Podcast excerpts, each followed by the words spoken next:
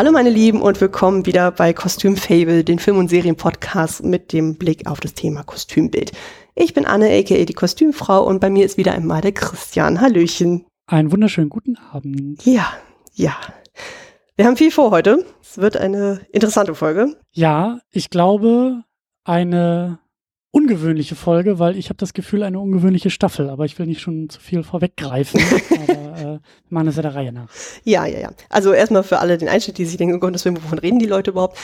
Wir machen ja aktuell seit ein paar Folgen ja den Downton Abbey Rewatch, ähm, passen jetzt zu dem kommenden Kinofilm, der jetzt im September läuft, den wir ja dann bei dir in der Second Unit dann besprechen werden. Und in dieser Folge widmen wir uns der vierten Staffel. Und ich glaube, der eine oder andere hat es schon mitbekommen, sozusagen, diese Staffel ist nicht ganz unproblematisch. Also gerade die Leute, die das auch gesehen haben, so die werden wissen, was wir meinen. Also ja, nicht nur unproblematisch, aber ich habe auch äh, im, als Anknüpfung zur letzten Folge vielleicht auch gute Neuigkeiten. Ich war ja letztes Mal so ein bisschen skeptisch nach dem Trailer zu dem besagten Kinofilm, den ja. wir ja ganz kurz erwähnt hatten. Und ich so dachte, ja, also irgendwie kann ich mir jetzt nicht so ganz vorstellen, wie diese sehr schöne Serie auf 90 oder 120 Minuten Kino funktionieren soll. Und ich muss sagen, hier in der vierten Staffel hat mich das Holiday Special am Ende dann so ein bisschen wieder mehr bekommen.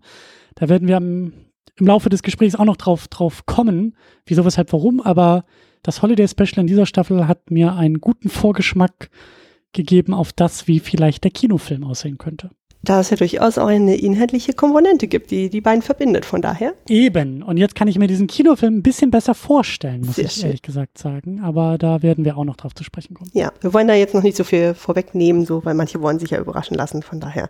Aber seid euch gewahr, sozusagen, es gibt tatsächlich einen Zusammenhang zwischen diesem Special oder gewissen Personen, die diesem Special auftreten und dem, was wir dann im Kinofilm sehen werden. Aber der Reihe nach. Wir wollen uns ja erstmal dieser Staffel dann widmen. Dann machen wir kurz eine kleine Zusammenfassung. Also wie gesagt, das ist die vierte Staffel, die wurde 2013 in Großbritannien ausgestrahlt, 2014, also ein halbes Jahr etwa versetzt in Deutschland. Wir haben wieder einmal acht Folgen und ein Weihnachtsspecial, was auch dieses Mal wieder nicht rund um Weihnachten spielt, sondern das ist dann irgendwie im Sommer. Aber das tut nichts zur Sache. Die Kostümbildnerin ist wie auch in der dritten Staffel wieder die Carolyn McCall. Und vom Zeitfenster her, wir erinnern uns, die dritte Staffel hörte auf im August 1921 mit dem Tod von Matthew und der Geburt von seinem kleinen Sohn George. Und die vierte Staffel macht einen kleinen Sprung von einem etwa halben Jahr. Wir sind jetzt quasi im Februar 1922 und die acht Folgen beinhalten jetzt quasi einen Zeitraum von etwa sieben Monaten, also bis zum August 1922. Und dann gibt es zum Special nochmal einen Sprung zum nächsten Sommer, nämlich den Sommer 1923. Also im Endeffekt behandelt die Staffel etwa zwei Jahre. Also wieder ein etwas größeres Zeitfenster. Ist auch immer wieder faszinierend, ja. wie die immer so relativ große Sprünge machen, gerade eben zwischen der achten Folge und dem Special. Aber bietet sich. Habe ich mich auch schon gefragt, hast du eigentlich Infos, wann, also wie viel Zeit zwischen den Ausstrahlungsterminen lag? Zwischen der achten Folge, also wann lief die achte Folge im Fernsehen in, in Großbritannien und wann lief das Holiday Special? Also Holiday Special ist klar um Weihnachten, aber weißt du, wie viel Zeit zwischen de, der achten Folge und dem Special liegt? Oh Gott, da fragst du mich jetzt. Also wenn ich, äh, ich habe das jetzt nicht explizit nachgeguckt, aber wenn ich mich richtig erinnere, ist es ja so, dass in Großbritannien die Folgen ja immer im September anlaufen, also in Großbritannien. Und dementsprechend so, dass es dann pünktlich mhm. zu Weihnachten dann ausgestrahlt wird. Aber ich kann das mal ganz fix checken. Einfach weil ich das selber so krass fand, jetzt eben in, in, äh, in dieser Staffel, wie viel Zeit, also erzählte Zeit innerhalb der Serie zwischen der achten Folge und dem Special ah, okay. ist, wo ich mir auch dachte, ah krass, wie, wie muss das damals bei der Ausstrahlung eigentlich gewesen sein? Mhm, gut, ich habe es jetzt gerade eben schnell recherchiert. Also wir haben genau wie ich schon sagte, dann so Ende September läuft ja dann immer die erste Folge der jeweiligen Staffel und dann ist es immer so im Wochenrhythmus. Die achte Folge lief demnach am 10. November.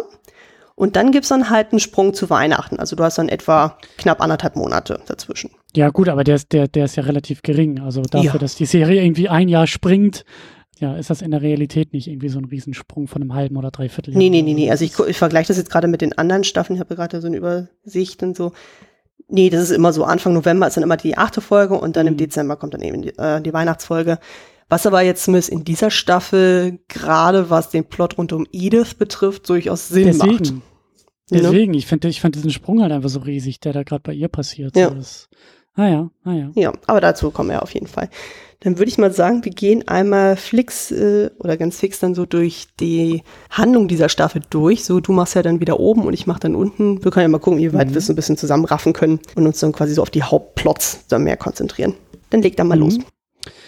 Ja, ich habe ein bisschen meine Probleme ähm, mit Plot äh, bei, bei dieser Staffel, das was ich auch schon so ein bisschen äh, angedeutet habe, weil korrigiere mich da gerne, aber gleich an erster Stelle vermisse ich in dieser Staffel so ein bisschen den großen Bogen, den staffelüberspannenden Bogen. Ich erinnere mich da besonders an, an die letzte Staffel zurück, wo irgendwie die ganze Staffel unter dem oder ein Großteil der Staffel unter dem unter der Frage stand, Downton Abbey vor dem Ruin und was gilt es da zu tun und äh, wo kommt das alles her und was ist da los? Mhm. Also das hat irgendwie mehrere Folgen und eben auch viele Figuren, also die Geschichten von vielen Figuren gerade oben äh, beeinflusst und ich habe das Gefühl, das fehlt mir hier in der vierten Staffel. Als mhm. ich mich hingesetzt habe und das so ein bisschen versucht habe äh, zusammenzufassen, was da los ist, ist mir aufgefallen, es fehlt so der eine Satz, der die gesamte Handlung der gesamten Staffel irgendwie äh, betrifft. Deswegen, ähm, ich habe es eher ein bisschen auf die Figuren runtergebrochen und ich finde, da merkt man schon, dass diese Staffel sehr stark sich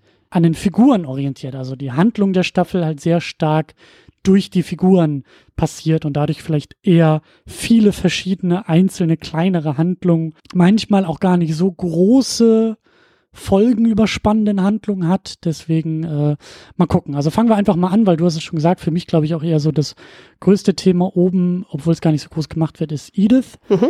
die ähm, verliebt ist, die heiraten will, die diesen äh, Zeitungsverleger, ähm, der glaube ich in der letzten Staffel ihr da schon so eine Kolumne angeboten hat und da läuft eigentlich alles wunderbar und sie fühlt sich da auch geliebt und geborgen und die bandeln schon an und er ist ja, glaube ich, irgendwie noch verheiratet. Da, da gibt es irgendwie so Hürden und Schwierigkeiten. Genau, er hat ja dann diese Frau, oder er hat ja noch, er ist ja verheiratet, aber mit einer Frau, die in der Psychiatrie ist und ihn nicht mehr wieder erkennt. Ganz genau. tragisch.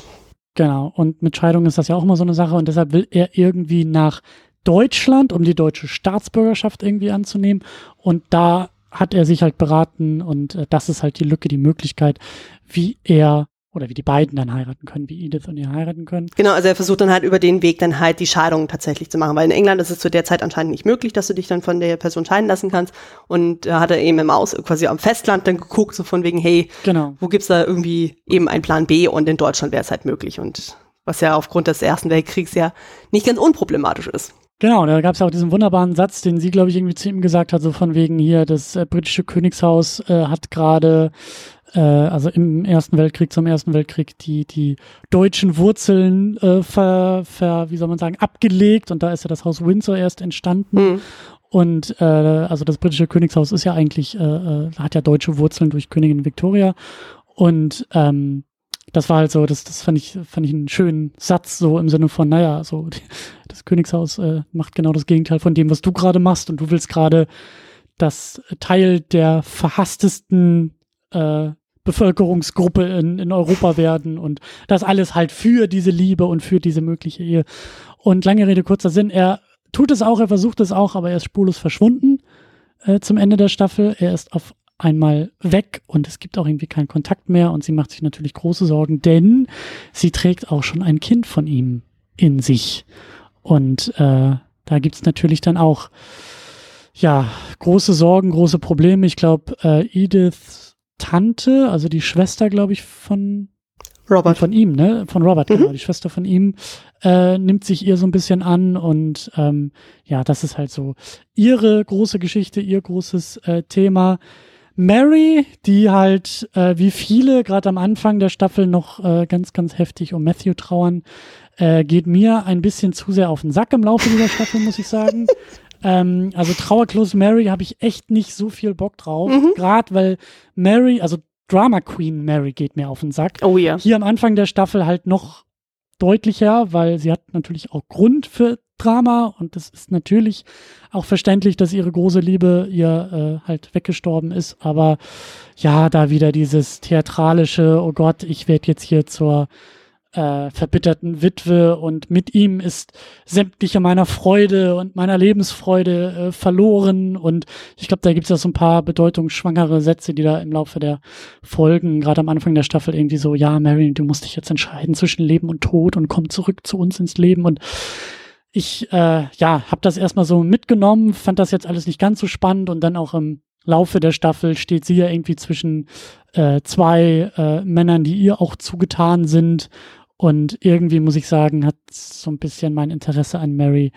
Auch weil Bethue fehlt. Ich mochte die beiden sehr gerne. Ich mochte die beiden als Paar total gerne. Ich mochte deren Beziehung total gerne. Mhm. Wie die beiden miteinander umgegangen sind, habe ich jetzt in den drei Staffeln, glaube ich, auch schon des Öfteren gelobt. Äh, und das fehlt mir natürlich alles. Und deswegen muss ich sagen, ist bei ihr so ein bisschen, ja, auch für mich ein bisschen die Luft raus. Deswegen hat mich das ja auch gar nicht so sehr äh, packen können, was da so ähm, mit ihr passiert. Mhm. Aber ähm, wen ich ja sehr gerne mag, ist Tom, der mir auch ähm, langsam wieder ein kleines bisschen äh, besser gefällt, glaube ich. Also er äh, findet mehr so in seine Rolle. Er ist ja da der, der ähm, mit, wie sagt man, Mitmanager in Sachen Downton Abbey. Der ist ja irgendwie jetzt der Verwalter offiziell, glaube ich. Genau, und da äh, kommt Mary ja auch so langsam mit dazu. Also stellt sich dann irgendwie raus, dass Matthew ja irgendwie auch noch ein Testament schreiben wollte, in dem er eigentlich Mary und nicht dem Sohn das Anwesen oder halt irgendwie da die Zugehörigkeit des Erbe vermacht. Und deshalb ist sie halt eben auch auf dem Papier, ähm, hat, hat auch einen offiziellen Einfluss auf diese ganzen Aktivitäten. Also da äh, kommt so langsam halt so ein Dreiergespann, nämlich Robert, Mary und eben Tom.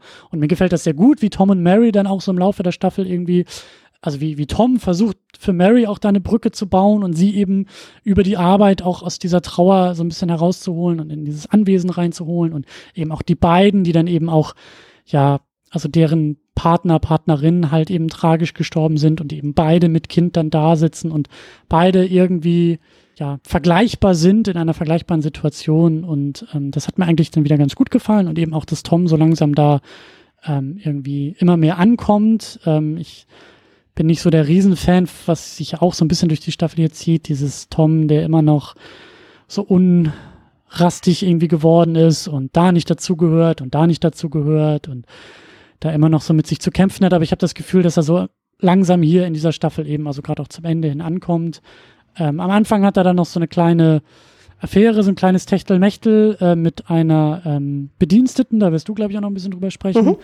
Äh, am Ende der Staffel lernt er bei so einem politischen Treffen ähm, ja eine, eine politisch aktive Lehrerin kennen, äh, die dann auch wieder so ein bisschen an ihm rumrüttelt und so diesen, diese Standesdingen ähm, ja ihm da wieder so ein bisschen hinterfragen lässt, aber ähm, da bahnt sich zumindest ein bisschen was an zwischen den beiden. Die scheinen ja durchaus Interesse aneinander zu haben und ja, da ist ähm, ein bisschen auch was mit, mit Tom los. Ähm, Rose gefällt mir ganz wunderbar.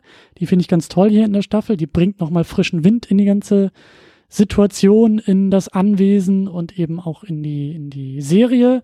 Äh, sie ist jung, Sie will auch ihr, ihre Jugend ausnutzen, sie will feiern, sie will tanzen, sie schleicht sich da gerne mal, wenn es irgendwie einen Abstecher nach London gibt, schleicht sie sich da gerne aus dem Haus, um eben zu feiern, zu tanzen, zu singen und zu trinken. Und ähm, im Laufe dieser, naja, nicht Eskapaden, aber dieser Geschichten lernt sie auch einen äh, schwarzen Musiker kennen, den sie dann auch nach Downton einlädt, als großes Überraschungsgeschenk für Roberts Geburtstag. Und ähm, das finde ich halt auch sehr, sehr spannend, sehr wichtig, sehr interessant. Äh, ich hoffe, dass wir da auch noch drüber sprechen werden, wie auf einmal eben auch die Serie Downton Abbey, aber eben auch der Ort Downton Abbey äh, oben wie unten mit der Tatsache umgeht, dass da halt jemand mit einer anderen Hautfarbe äh, auftaucht. Ich finde das nämlich nicht immer so ganz gelungen, aber mal gucken, ob wir das später noch ein bisschen auseinanderklabustern können.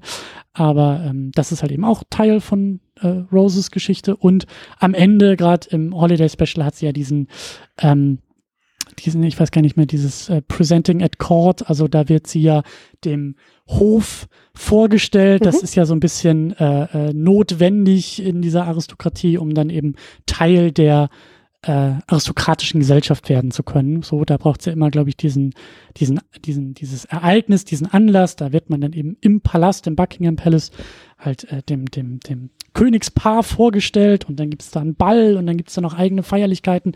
Und das ist eben auch so die Handlung da von dem Holiday Special, von diesem äh, 90 Minuten äh, zum Ende der Staffel. Und ähm, das ist sehr, sehr aufregend. Und da gibt es auch so ein paar Momente, über die ich noch sprechen will.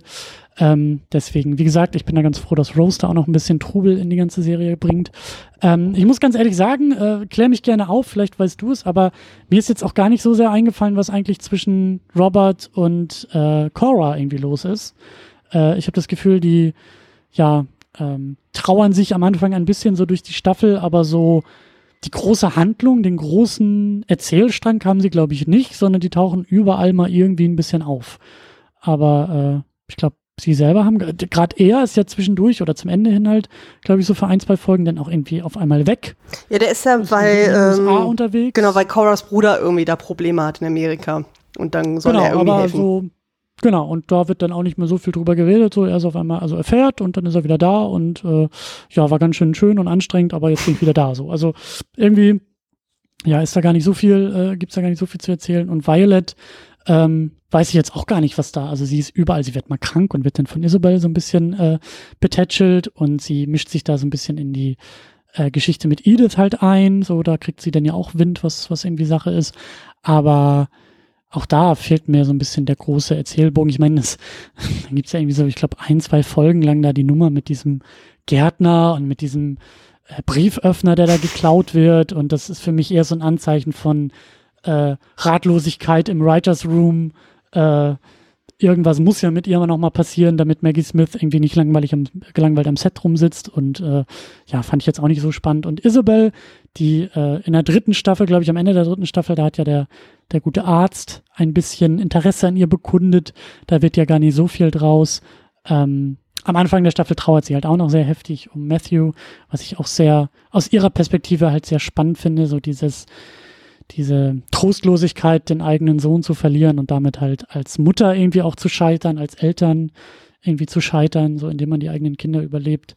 Ähm, das fand ich auch sehr, sehr interessant, sehr, sehr, ähm, ja, äh, ich will nicht sagen schön, aber sehr, sehr, sehr ähm, einfühlsam, sehr eindringlich und am Ende bandelt sie aber auch noch irgendwie wieder was an. Ich habe nicht so ganz mitgekriegt, wer er war, wo er herkam, aber äh, es taucht ja wieder des Öfteren so ein Gentleman auf, der, äh, ja. Der Lord Merton. Genau, so vorsichtiges Interesse, glaube ich, an ihr bekundet. Und ich glaube, sie genießt das auch so ein bisschen so, dass da so jemand ist. Ja. Da macht Violet, glaube ich, auch nochmal so den einen oder anderen spitzfindigen Kommentar hin in die Richtung, aber ja, genau. Ja. Äh, ich weiß nicht, ob ich wen vergessen habe. Also ja, im Holiday Special sind dann auch hier ähm, Coras äh, Mutter ist wieder dabei mhm. und eben zum ersten Mal auch ihr Bruder, also der, der Onkel dann für Edith und Mary. Äh, Paul Giamatti auch sehr, oh, sehr gut besetzt. Ja. ja. auch eine sehr schöne Rolle. Ich weiß auch gar nicht mehr, ob der nochmal wieder auftaucht. Oder ich glaube nicht. Ich glaube ah, nicht. Schade. Aber, aber der war super. Ja, Genau, also das, da ist das Holiday Special auch nochmal ganz wichtig, aber äh, genau, das würde ich sagen, ist es erstmal. Oh, wen ich vergessen habe zu erwähnen, ähm, aber nicht äh, vergessen wollte, ist natürlich Isis. Der Hund ist auch wieder dabei. Und Isis geht großartig. Gut. Ja. Ja. Nee, ich glaube, ähm, was noch zu erwähnen wäre, ist dann halt, ähm, du fragtest ja eben wegen Robert und Cora. Also ja, Cora ist äh, ein bisschen außen vor. Ich glaube, die wird in den späteren Staffeln nochmal ein bisschen mehr in den Fokus gerückt. Aber bei Robert ist ja halt so dieses Ding so, er versucht ja am Anfang der Staffel ja dann sehr Mary halt so ein bisschen wie so ein rohes Ei zu behandeln, von wegen, ah, die sind Trauer und wir wollen sie gar nicht belasten. Und im Grunde genommen fühlt er sich Stimmt. dann wieder in so seiner alten Rolle des Verwalters des Anwesens dann irgendwie verantwortlich. Von wegen so, oh super, jetzt wird er dann nicht wie in der Staffel zuvor so von Matthew und Co. dann so ein bisschen rausgedrängt, sondern jetzt kann er sich wieder behaupten und so. Und als dann dieser Brief von Matthew dann in seinem Unterlagen irgendwie auftaucht dann aus der An äh, Kanzlei, wo er zuvor gearbeitet hatte, wo dann halt ein Brief gefunden wird, den er irgendwie zuvor geschrieben hatte, bevor er gestorben ist, so, wo er auch meinte, so, eigentlich müsste ich mich mal tatsächlich um ein Testament kümmern, aber ich habe das durchaus vor, ne, ne, ne? Und ähm, Robert ziert sich ja noch so, den zu zeigen und so, aber äh, er zeigt den da irgendwie erst nachher Er kennt ihn am Anfang nicht an, genau. Ja, da genau. ist auch so ein bisschen so dieses äh, fadenscheinige Argument, ja, das ist ja eigentlich rechtlich gesehen kein Testament. Ja, ja genau. muss man erstmal gucken, was der Anwalt sagt und mh, hm, erst wenn es ein Testament, also wenn es ein, ne, als Testament gelten kann und so. Und ich glaube, da hat, hat Violet auch ähm, interveniert, genau. Ja, interveniert und, und wie man so schön sagt, äh, so sein Bullshit auch ähm, festgestellt, ne? Also so ein bisschen, also hat sich da eben nicht äh, blöd wegreden lassen, sondern hat auch gesagt, hier, Robert, ähm, wir wissen alle, was du hier vorhast. So, also nochmal so, ich müsste dich jetzt eigentlich ohne Abendessen ins Bett schicken.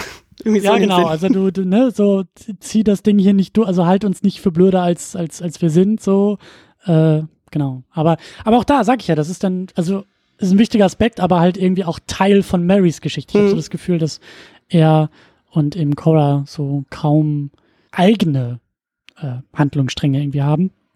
Aber es liegt ja, glaube ich, auch ein bisschen daran oder kann vielleicht auch daran liegen, hatten wir letztes Mal, glaube ich, auch so ein bisschen, ähm, also würde mich nicht wundern, wenn die Serie auch jetzt mit der vierten Staffel auch so ein bisschen auf neuen Wegen unterwegs ist, weil ja viele für drei Staffeln auch Verträge hatten und ich kann mir vorstellen, dass so mit der dritten Staffel, also zwischen Staffel drei und vier halt, ähm, also dass da eben auch so ein, so, ein, so ein Bruch in der Produktion vielleicht irgendwie auch ist, dass, dass man sich dass man immer irgendwie auf drei Staffeln so ein bisschen hingedacht und hingehofft und hin äh, überlegt hat, so und dadurch, dass dann halt eben die ersten drei Staffeln auch passiert sind. Und ich finde, das sieht man in der vierten auch sehr deutlich, wie erfolgreich die Serie auch geworden ist. Hm. Wie viele, also gerade das Holiday Special, das ist absolut imposant, wieder auch vor dem Buckingham Palace gedreht wurde in Kostüm und, und äh, Automobilen der Zeit. Also ich weiß nicht genau, wie sie es gemacht haben. Ich habe in der Szene, wie sie dann mit der Autokarawane durchfahren und bejubelt werden, habe ich jetzt, hatte ich jetzt nicht den Eindruck, dass da irgendwie mit Greenscreen billig getrickst wurde.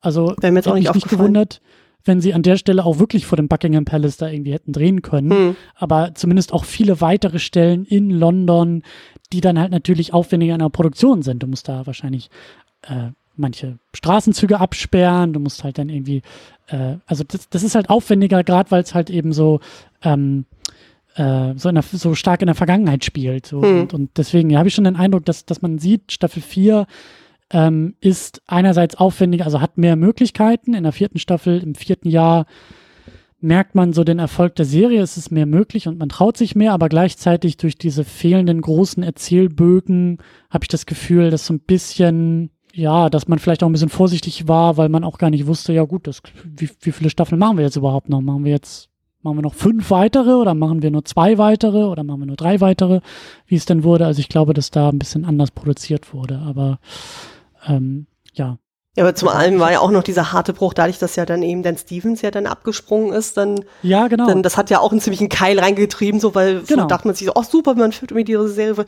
Und dann hast du irgendwie diesen richtig harten Cut, dann so, wo einer der Hauptprotagonisten auf einmal ja. stirbt ja. und so und denkst auch so, oh Scheiße, was machst du denn jetzt und so? Ich meine, klar, dadurch hat sich jetzt trotzdem noch mal was Neues dann irgendwie aufgetan, so von wegen, okay, du kannst dann für Mary neue Geschichten dann auch ähm, aber erfinden, das, aber, aber das ist, ja.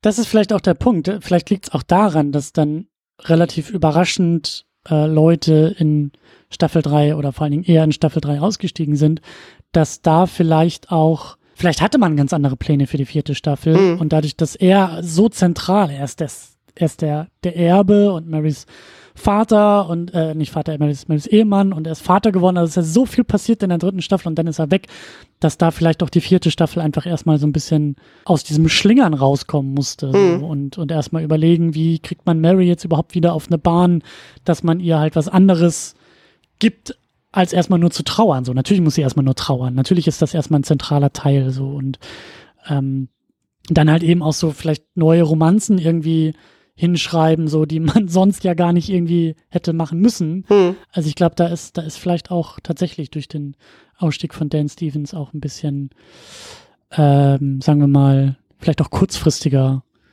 ähm, dass man da Dinge umschreiben musste und so. Vielleicht ist das auch der Grund. Aber ich habe so das Gefühl, also für mich ist Staffel 4 ein bisschen, sag ich ja, so ein bisschen schwammiger irgendwie so in hm. der Geschichte, in dem, was passiert, in den Figuren. Aber dafür ist unten auf jeden Fall eine Menge los. Oh ja. ja denn da ist ja vieles, vieles auch erstmal gleich geblieben, so.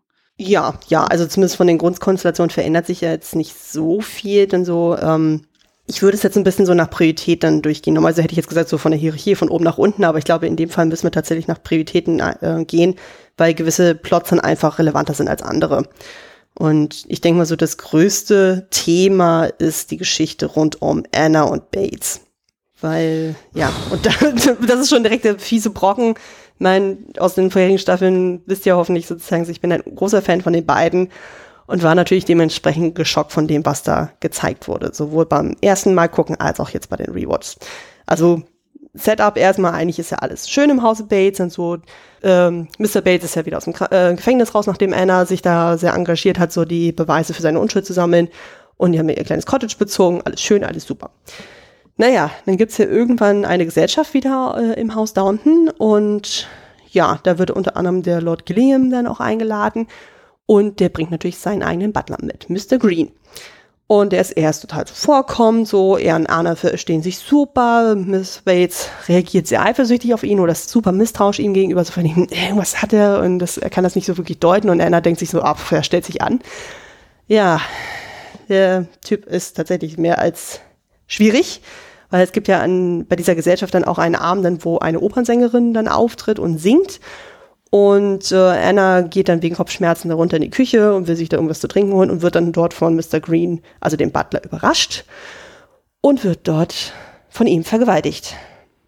Und damit wird eine ziemliche Welle losgetreten, die sehr, sehr, sehr, sehr unangenehm ist. Also die wird zwar im Laufe der Staffel dann soweit dann, ähm, zumindest zwischen Bates und Anna dann soweit dann geklärt, so, aber trotzdem, schwingt die ganze Zeit mit. Also es ist dann halt so, dass sie natürlich dann völlig aufgelöst ist, dann sie, sie versteckt sich dann bei Mrs. Hughes im Büro und die findet sie auch dann in dem, äh, im völlig desolaten Zustand und sie sagt dann auch so, um Gottes Willen, sagen sie niemandem etwas, erst recht nicht meinem Mann, weil es ist ja klar, der würde, das allererste, was er tun würde, ist natürlich dann, um die Ehre seiner Frau irgendwie dann zu verteidigen, so ist dann Mr. Green umzubringen. Und da er selber schon mal der Todesstrafe entkommen ist, wäre es ziemlich klar, okay, wenn er jetzt dafür dran gekriegt äh, werden würde, der würde sofort gehängt werden. ein zweites Mal, ein zweites genau, Mal. Ein zweites Mal entkommt er nicht. Also das, genau. Äh, ja. Also nimmt das Anna eher im Kauf, so dass ähm, sie dann quasi sich dann von ihm ähm, emotional und körperlich dann distanziert und Mr. Bates versteht die Welt nicht mehr von einem Moment auf den nächsten. Auf einmal äh, will sie aus dem Cottage ausziehen, so sie will sich nicht mehr von ihm berühren lassen, sie will nicht mehr mit ihm reden, so und das ist alles super tragisch und furchtbar. Und äh, Mrs. Hughes sagt auch die ganze Zeit so, Ehrlichkeit wert am, be äh, besten so. Und Anna die ganze Zeit so, nein, äh, denken Sie doch bitte an einen Mann, wollen Sie daneben stehen, wenn er gehängt wird? Und ähm, ja, das dauert erstmal eine Weile, aber letztendlich kriegt es Mr. Bates dann doch irgendwie raus, erst weil er die beiden Frauen belauscht und zumindest dadurch rauskriegt, okay, mhm. es hat nichts mit ihm zu tun, aber er weiß trotzdem mhm. noch nicht so mhm. ganz, was Tachlis ist. Und daraufhin äh, erpresst er dann Mrs. Hughes und sagt dann so, hey, ähm, ich ertrage die Situation nicht mehr, ich werde gehen. Und Mrs. Hughes sieht dann keinen anderen Ausweg, als ihn dann zumindest bis zu einem gewissen Grad einzuweihen, im Sinne von, hey, es hat wirklich nichts mit ihnen zu tun. Es ist was vorgefallen, aber sie verschweigt Mr. Green als Täter. Und dadurch ähm, kommt es zumindest zu einer Aussprache zwischen den beiden Eheleuten.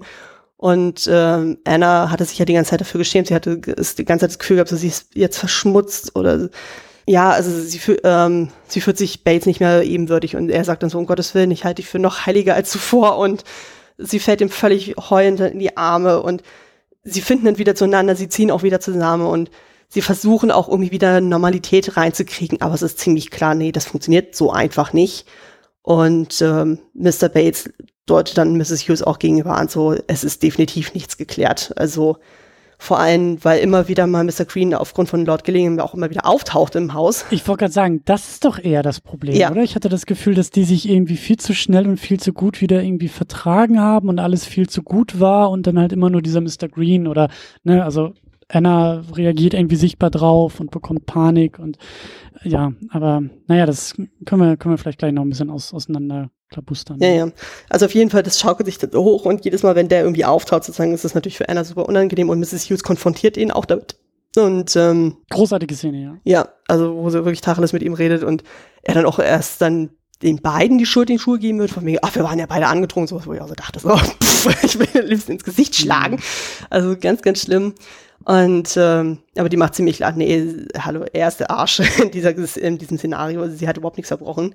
Naja, im Endeffekt ist es dann so, dass dann auch Mary dann irgendwann eingeweiht wird, weil es gibt dann irgendwann eben die Situation, dass ja dann Lord Grantham ja nach Amerika soll, wegen Coras Bruder. Und dafür würde er ja normalerweise Bates mitnehmen. Aber aufgrund der jetzigen Situation ist ziemlich klar, um Gottes Willen, Anna kann nicht alleine bleiben, sozusagen. Bates muss hier bleiben und daraufhin wird dann versucht, zu, über Mary zu arrangieren, dass Bates eben nicht mitgenommen wird nach Amerika, sondern Barrow. Also eben Thomas. Und ähm, da sie ja natürlich sagt, hey, ich, äh, wir zahlen für eure Leistung, also möchte ich auch bitte erfahren, warum äh, ihr das dann verweigert so und Mrs. Hughes äh, weiht sie dann dementsprechend ein, ähm, aber auch nur bis zu einem gewissen Teil und dann mhm. erst so auf Nachhaken so erzählt dann Anna ihr dann auch wirklich die komplette Geschichte Und Mary ist natürlich super geschockt und so, weil eben dadurch, dass der Lord Gilliam, der ja auch Interesse an ihr hat, ja auch ständig bei denen zu Besuch ist, mhm. nimmt sie natürlich automatisch den, ähm, kommt der Mr. Green auch immer ständig dazu. Und sie kann dann zumindest veranlassen, dass Mr. Green ohne Angaben von Gründen dann gekündigt wird. Und oh Wunder, es stellt sich dann raus und so kurze Zeit später wird gesagt so, ach übrigens, er ist tot. Er ist so irgendwie auf die Straße geschubst worden und äh, überfahren worden. Und man denkt sich auch so, oh Scheiße, was ist denn jetzt da passiert? So, aber da das Ganze vor Zeugen stattfand, denkt sich dann Anna, okay, ähm, wenn es Bates gewesen wäre, das wäre sofort aufgefallen, also kann er nicht da gewesen sein. Aber am Ende beim Special findet dann Mrs. Hughes, weil Anna ihr dann irgendwie für irgendeine Spendenaktion dann irgendwie einen Mantel von Bates an ihr überreicht, also findet sie ein Ticket und das deutet an, dass er an dem Tag zumindest in der Nähe vom Unfallort war oder zumindest da in derselben Stadt. Und ähm, Mrs. Hughes war dann auch married eins, so von wegen, hey, sie hat dieses Ticket da gefunden und es könnte ein Zusammenhang bestehen zwischen eben dieser Tat von Mr. Green und ähm, Mr. Bates. Und sie sagt aber dann Mary ziemlich klipp und klar, wenn er es tatsächlich war, dann würden sie, äh, würde sie an ihrer Stelle ihn nicht anzeigen, weil ganz ehrlich, so Mr. Green war so ein Monster und er hätte es verdient. Und Mary sagt sich also, ja, hallo, das ist Mord gewesen, also das könnte sie nicht decken. Aber da ja dann bei diesem Weihnachtsspecial ja dann so eine Aktion stattfindet, wo Mr. Bates mehr als hilfreich war aufgrund einer Briefaktion, die sich rund um den Prinz von Wales dann dreht. Kann das ruhig so sagen, wie es ist. Ja. Mr. Bates persönlich rettet die britische Monarchie vor dem. Ja, Mann. stimmt, stimmt.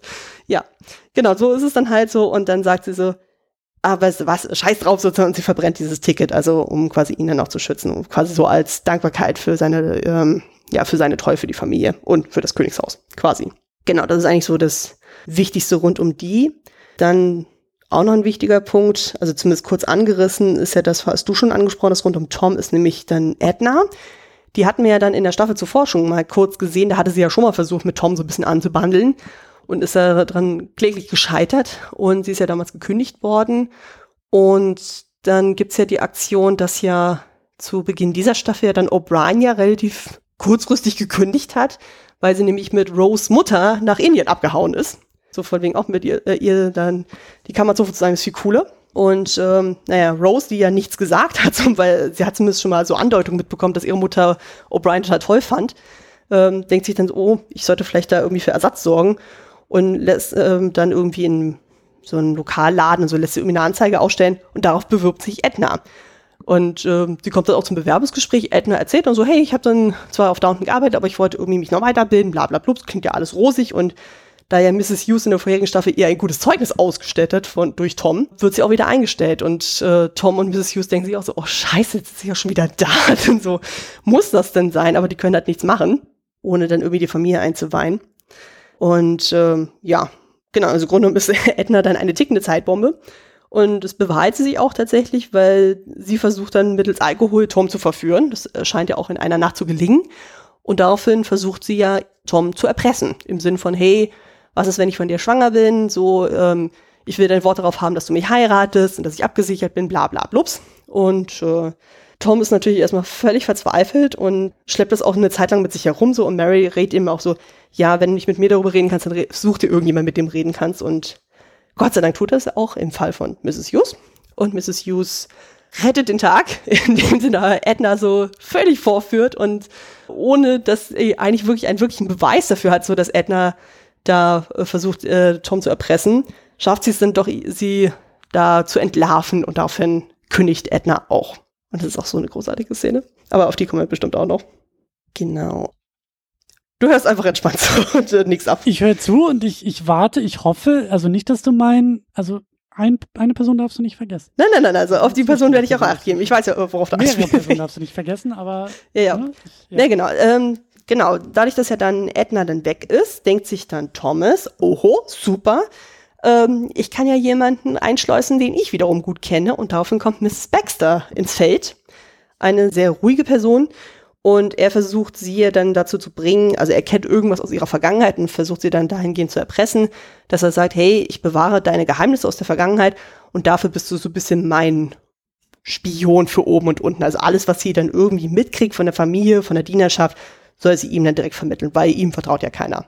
wie wir ja wissen, so, er hat ja nicht unbedingt so den besten Charakter. Ja, und, und er hat mit O'Brien auch eine Verbündete verloren, mehr oder weniger. Also er Genau. muss da so ein bisschen aufpassen, wie er da sich aufstellt, strategisch. Genau, und Mrs. Baxter hat ja irgendwie eine sehr angenehme, ruhige Art so und schafft es dann tatsächlich, sich dann auch so durch ihre Nähkünste unter anderem dann auch tatsächlich so ein bisschen Freunde zu machen. Und ähm, dadurch äh, entsteht äh, auch unter anderem auch eine Verbindung mit Mosley, auf den kommen wir ja auch noch zu sprechen.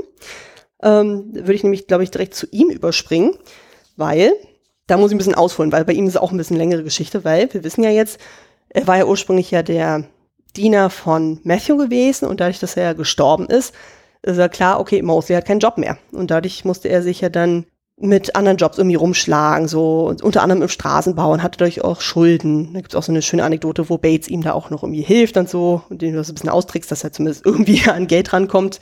Und ähm, es kommt dann irgendwann die Situation, dass er äh, Mosley dann von Carson angefragt wird, ob er dann wieder in Downton arbeiten möchte, allerdings von der Hierarchie her deutlich drunter als das, was er eigentlich schon ist. Also der wäre in dem Fall dann irgendwie dann nur so unterster Diener oder sowas. Und Mosley denkt sich auch so, ja, aber das wäre jetzt ein beruflicher Abstieg und, hm, und bittet um Bedenkzeit, so was Carsten dann ziemlich pikiert, weil er sich auch denkt so, hallo, du hast die Chance in Downton zu arbeiten, sowas überlegst du noch. Und ähm, ja, Mosley lässt dann die Chance dann irgendwie äh, verstreichen so und kommt dann irgendwann reumütig dann doch wieder an so und Carsten denkt sich auch so, nee, also so undankbar, wie er sich gezeigt hat, so oder so, ja, also so wie er sich da angestellt hat, denkt er sich auch so, nee, den stelle ich nicht wieder ein. Aber das Gute ist ja dann, dass Mrs. Hughes und Mrs. Petmore Mosley da so ein bisschen unter die Arme greifen und Carsten dann irgendwann auch sagt so, oh, weißt du was, scheiß drauf, so kommen, kommen sie wieder und ja, Ich glaube, auf ihre Art und Weise prallen da zwei sehr stolze Männer aufeinander. ja, ja. Wobei ich es aus Also Mosleys Seite auch verstehen kann, dass er sagt so, naja, ich habe mich schon so Ich aufs Gemüt. Ich kann es von beiden Seiten aus verstehen, Ja. aber Carson, der halt ein bisschen stolz ist und sagt, ne, wie du sagst, so, es ist eine Ehre, in Downton zu arbeiten und da muss man nicht lange überlegen. Und Mosley, der halt sehr deutlich ja auch selber ausformuliert, dass halt dieser gesellschaftliche Abstieg ihn plagt. Mhm. So. Und äh, dass er sich damit auch erstmal irgendwie auseinandersetzen und abfinden muss. Und ähm, ja, sag ich ja, ich glaube, da sind beide Männer ein bisschen zu stolz, um ihren eigenen Stolz an der richtigen Stelle runterzuschlucken. Und äh, ja, naja, aber genau, Ja. geht ja weiter. Ja, auf jeden Fall. Auf jeden, äh, es war auf jeden Fall sehr lustig, so, wo dann selbst die Familie sich so ein bisschen schwer tut, dass er dann quasi dann eben nicht mehr dann so diese höhere Stellung hat, sondern niedriger. Das heißt, normalerweise würde er dann, wenn er am Tisch bedient, würde er eigentlich ja aufgrund seiner Stellung mit Vornamen angesprochen werden. Und sogar Violet sagte so, also ganz ehrlich, ich kann ihn doch jetzt nicht mit Vornamen ansprechen. So, können wir nicht einfach bei Mosley bleiben? Das wäre doch für alle viel einfacher. Und Carsten muss sich schon sehr zusammenreißen und so von diesem, oh, ja gut, aber wenn die Ladyschaft das schon so sagt, ja, meinetwegen so, aber eigentlich wäre es äh, vom Protokoll her nicht richtig. Aber gut, man freut sich irgendwie damit an. Man will sich auch mit nicht mit der äh, Ladyschaft anlegen. Und genau, also Mosley ist dann halt mit im Haus und so ist dann quasi fester Bestandteil und ähm, lernt dann eben auch eben Mrs. Baxter kennen. Und irgendwie finden die beiden sich ganz gut sympathisch dann so. Also es sind ja beide doch eher ruhige Menschen. Und Mosley erkennt dann schon irgendwie, irgendwas ist komisch da an dieser, an diesem Verhältnis zwischen ihr und Thomas und so. Weil Thomas ja wirklich sehr forschend irgendwie auftritt so und der denkt so, hm, was ist da irgendwie?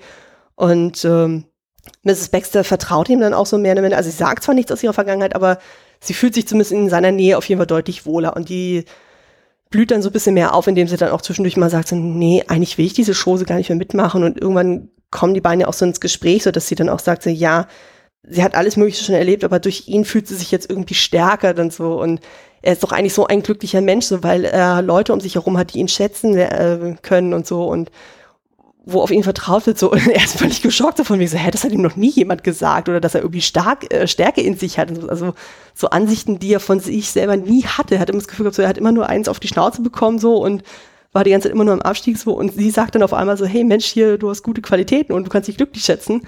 Und ja, dadurch binden die, äh, verbindet die beiden einfach so eine schöne Geschichte.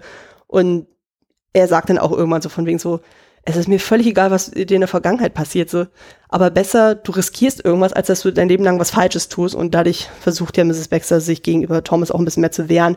Und Mosley verteidigt sie auch in dem, in dem Sinne. Also sprich dann so, wenn Thomas dann immer wieder versucht, dann mit Baxter irgendwie zu reden, so von wegen, hey, was hast du Neues und so, dass Mosley sie immer da rausholt, so von wegen, hey Mensch, ich hab da was, was ich dir zeigen muss und so, kannst du mal kommen. Also die bilden da schon so eine Einheit, die richtig, richtig schön ist. Ja, Mosley steigt auf zum, zum Helden. Ja, ja. ja. Auf seine Art und Weise, aber er macht das Auf wirklich seine wunderbar. Art und Weise, ja. Ja, er macht es wunderbar. Genau, ansonsten, ja, gibt es noch so einen kleinen, noch einen etwas kleineren Plot, aber der ist durchaus zu erwähnen. Dreht sich rund um Alfred, also sprich O'Briens Neffen, der, ähm, Ja. ja. der hat sich ja die ganze Zeit immer noch Hoffnung gemacht, so bei Ivy, aber es wird ziemlich klar, okay, die will wirklich nichts von ihm, die hängt, äh, schmachtet immer noch den Jimmy hinterher, der sich auch mehr schlecht als recht, recht an sie dran macht. Und, Kleine Korrektur. ja. James. Ach ja, James. die, die Aktion war Nicht Jimmy. Ja. Wir müssen ja ein bisschen auch drauf achten, sonst kommt. Sonst kommt die Schelte von Karten dann. Ganz genau, ja. Ja, ja. Auf jeden Fall, ähm, Alfred äh, hat dann für sich den Schluss entfasst, okay, er will nicht auf der unten bleiben, so wenn er da die ganze Zeit seine Liebste da mit dem anderen Schosi da irgendwie Ja. rumhopsen sieht und ähm, er kriegt dann durch Zufall dann mit, dass äh, im Ritz dann eine Ausbildung zum Koch möglich ist und äh, kriegt dann auch tatsächlich von allen, bis eben auf James, die Unterstützung. Selbst Daisy hilft ihm dann so, dass er sich auf diese Kochprüfung vorbereiten kann, obwohl es ihr wirklich das Herz bricht, weil sie möchte ja nicht, dass er Alfred geht, so, aber naja, sie macht es ja doch irgendwie. Und im ersten Moment ist es ja so, dass ähm, er nicht besteht. Er ist aber trotzdem noch relativ weit oben von der Rangliste. Also er ist wirklich nur ganz knapp durchgefallen. Aber trotzdem, selbst Carsten sagt ihm auch so von wegen, hey, dranbleiben, Susanne, du kannst das, du äh, bist ein Arbeitstier. Also ich vertraue dir darauf. Also da hat er wirklich unglaubliches Vertrauen in, in dem Jungen. Und ähm, ja, kurzfristig ergibt sich dann so, dass einer von den eigentlichen Kandidaten dann äh, abgesprungen ist und Alfred nachrücken kann. Das heißt, er kann wirklich binnen ein paar Tagen dann schon da direkt die Ausbildung beginnen und äh, verabschiedet sich dann relativ äh, zügig. Ja. Und ähm, das bricht natürlich Daisy unglaublich das Herz und so, aber ja gut, ist dann halt so. Und da gibt's noch ein bisschen hin und her, also er kommt dann nochmal wieder und Ivy, die zwischenzeitlich dann doch von James irgendwie abgekommen ist, nachdem der versucht hat, sie, nachdem er mehrfach mit ihr ausgegangen ist, dann sie versucht hat, zum Sex zu überreden, sie hat gesagt hat, äh, nee, ist nicht. Und dann auf einmal sich denkt so, ach Mensch, Alfred ist doch eigentlich ein ganz netter Mann gewesen und so. Und ja, macht ihn da irgendwie schöne Augen so und äh, Alfred schießt dann ein bisschen übers Ziel hinaus und macht ihr dann direkt einen Antrag so, wo Daisy aus, äh, wo Ivy dann auch sagt, äh, nee, ich will ihn nicht heiraten, ich will generell noch nicht heiraten, ich bin noch viel zu jung, ich will noch was von der Welt sehen und überhaupt.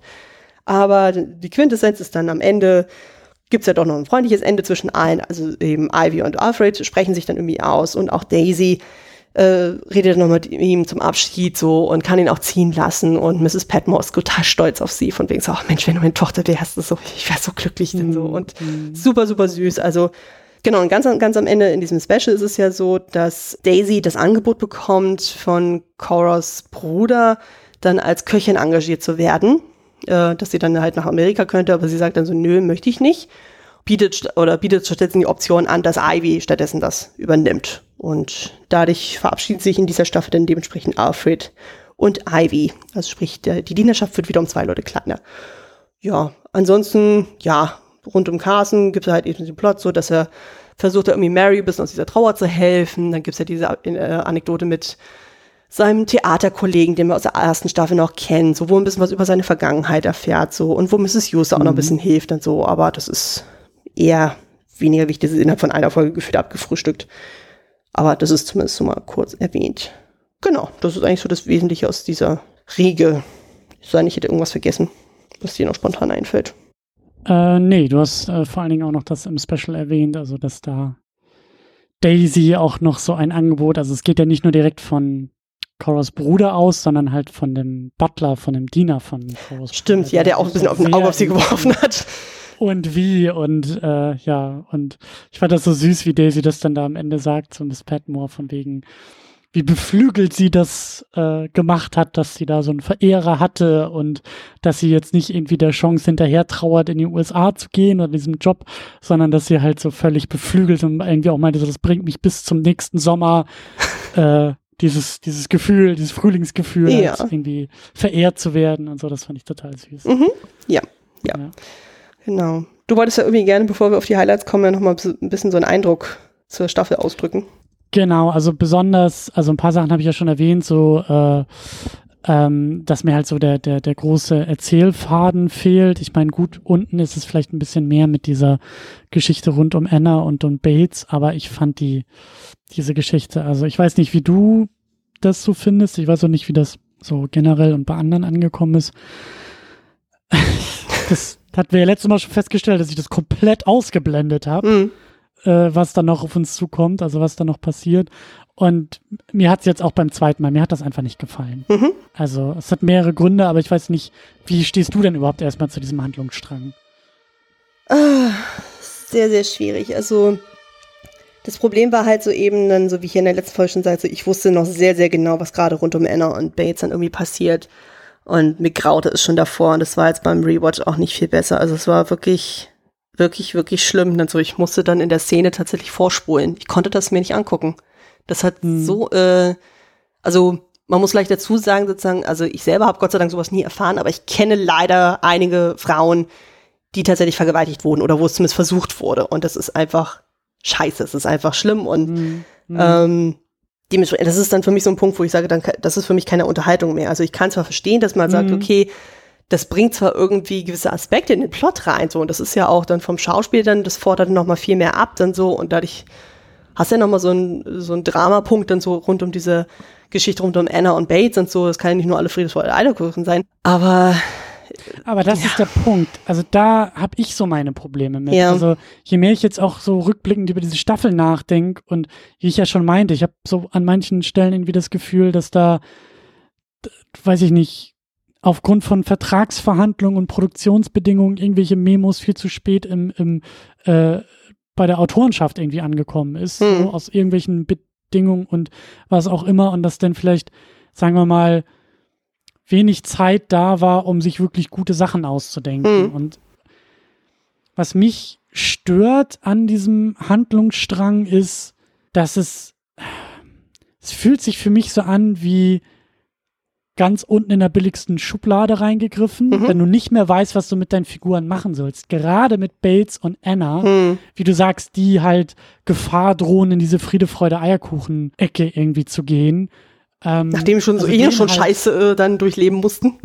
Eben, aber, aber, aber, also den halt, also ich finde das für mich als Zuschauer irgendwie ein bisschen unbefriedigend, den halt sofort wieder so einen Knüppel irgendwie reinzudrücken. Mhm. Also diese, diese, diese Vergewaltigungsgeschichte, die halt eben auch so ein Keil in diese Beziehung äh, bringt.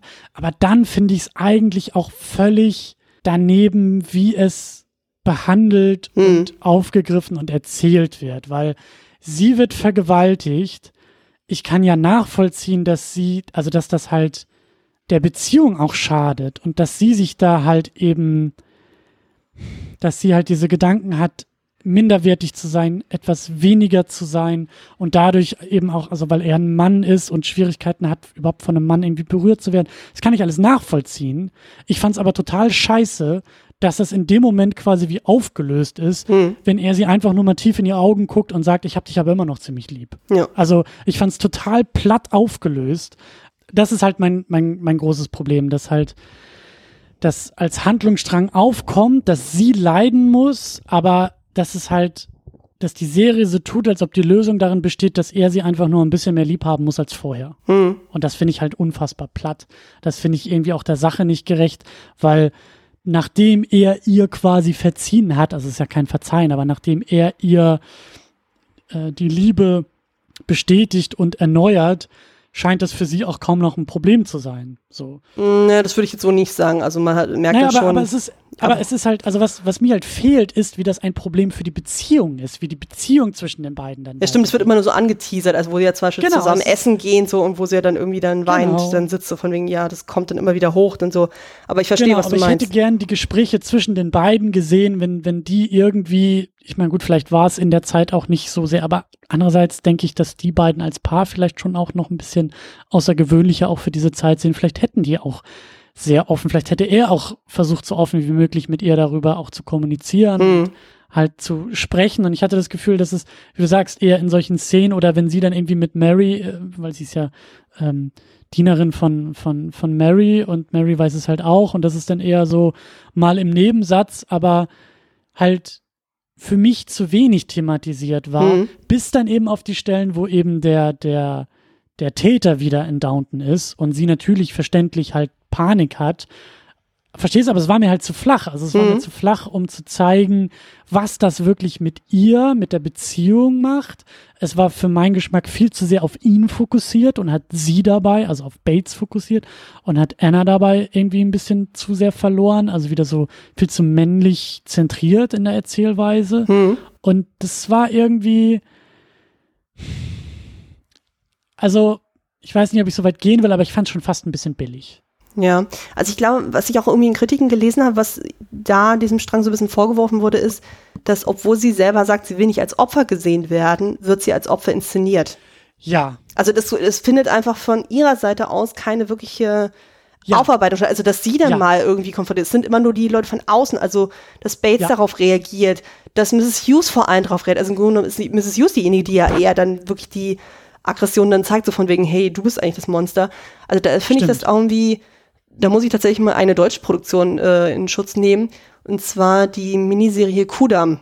Ich weiß nicht, ob du von der gehört mhm. hast. Die ja, auf ja, ich habe da, glaube ich, mal ein, zwei Folgen gesehen. Genau, also es sind ja immer diese Miniserien, das sind immer so ähm, jeweils ein Jahr, also Kudam 56, 59 und so weiter, jeweils drei Folgen. Und da ist es zum Beispiel so, in der ersten Staffel, will ich nur ganz kurz anreißen, da gibt es tatsächlich auch so eine Vergewaltigungsgeschichte. Also es geht ja quasi um eine Familie, die eine Tanzschule hat und das Küken, also die jüngste Tochter, die ja eh so ein bisschen eine schwarze Schaf der Familie ist, die wird dann von einem dieser Tanzschüler dann vergewaltigt dann.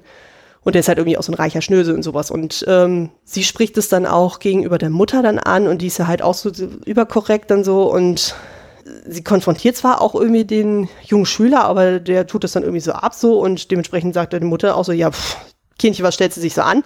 Ich meine, klar, 50er Jahre sind auch eine andere Zeit dann so.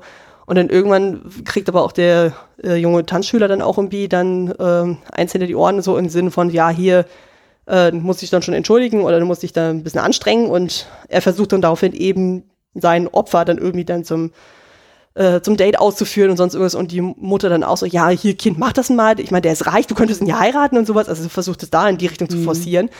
Und die Tochter dann auch so, aber Mama, ich fühle mich so schmutzig und sie auch so, ja, dann geh baden. Also, wohl auch mal diese 50er mhm. Jahre Moral irgendwie so vor die äh, Latz geknallt kriegst.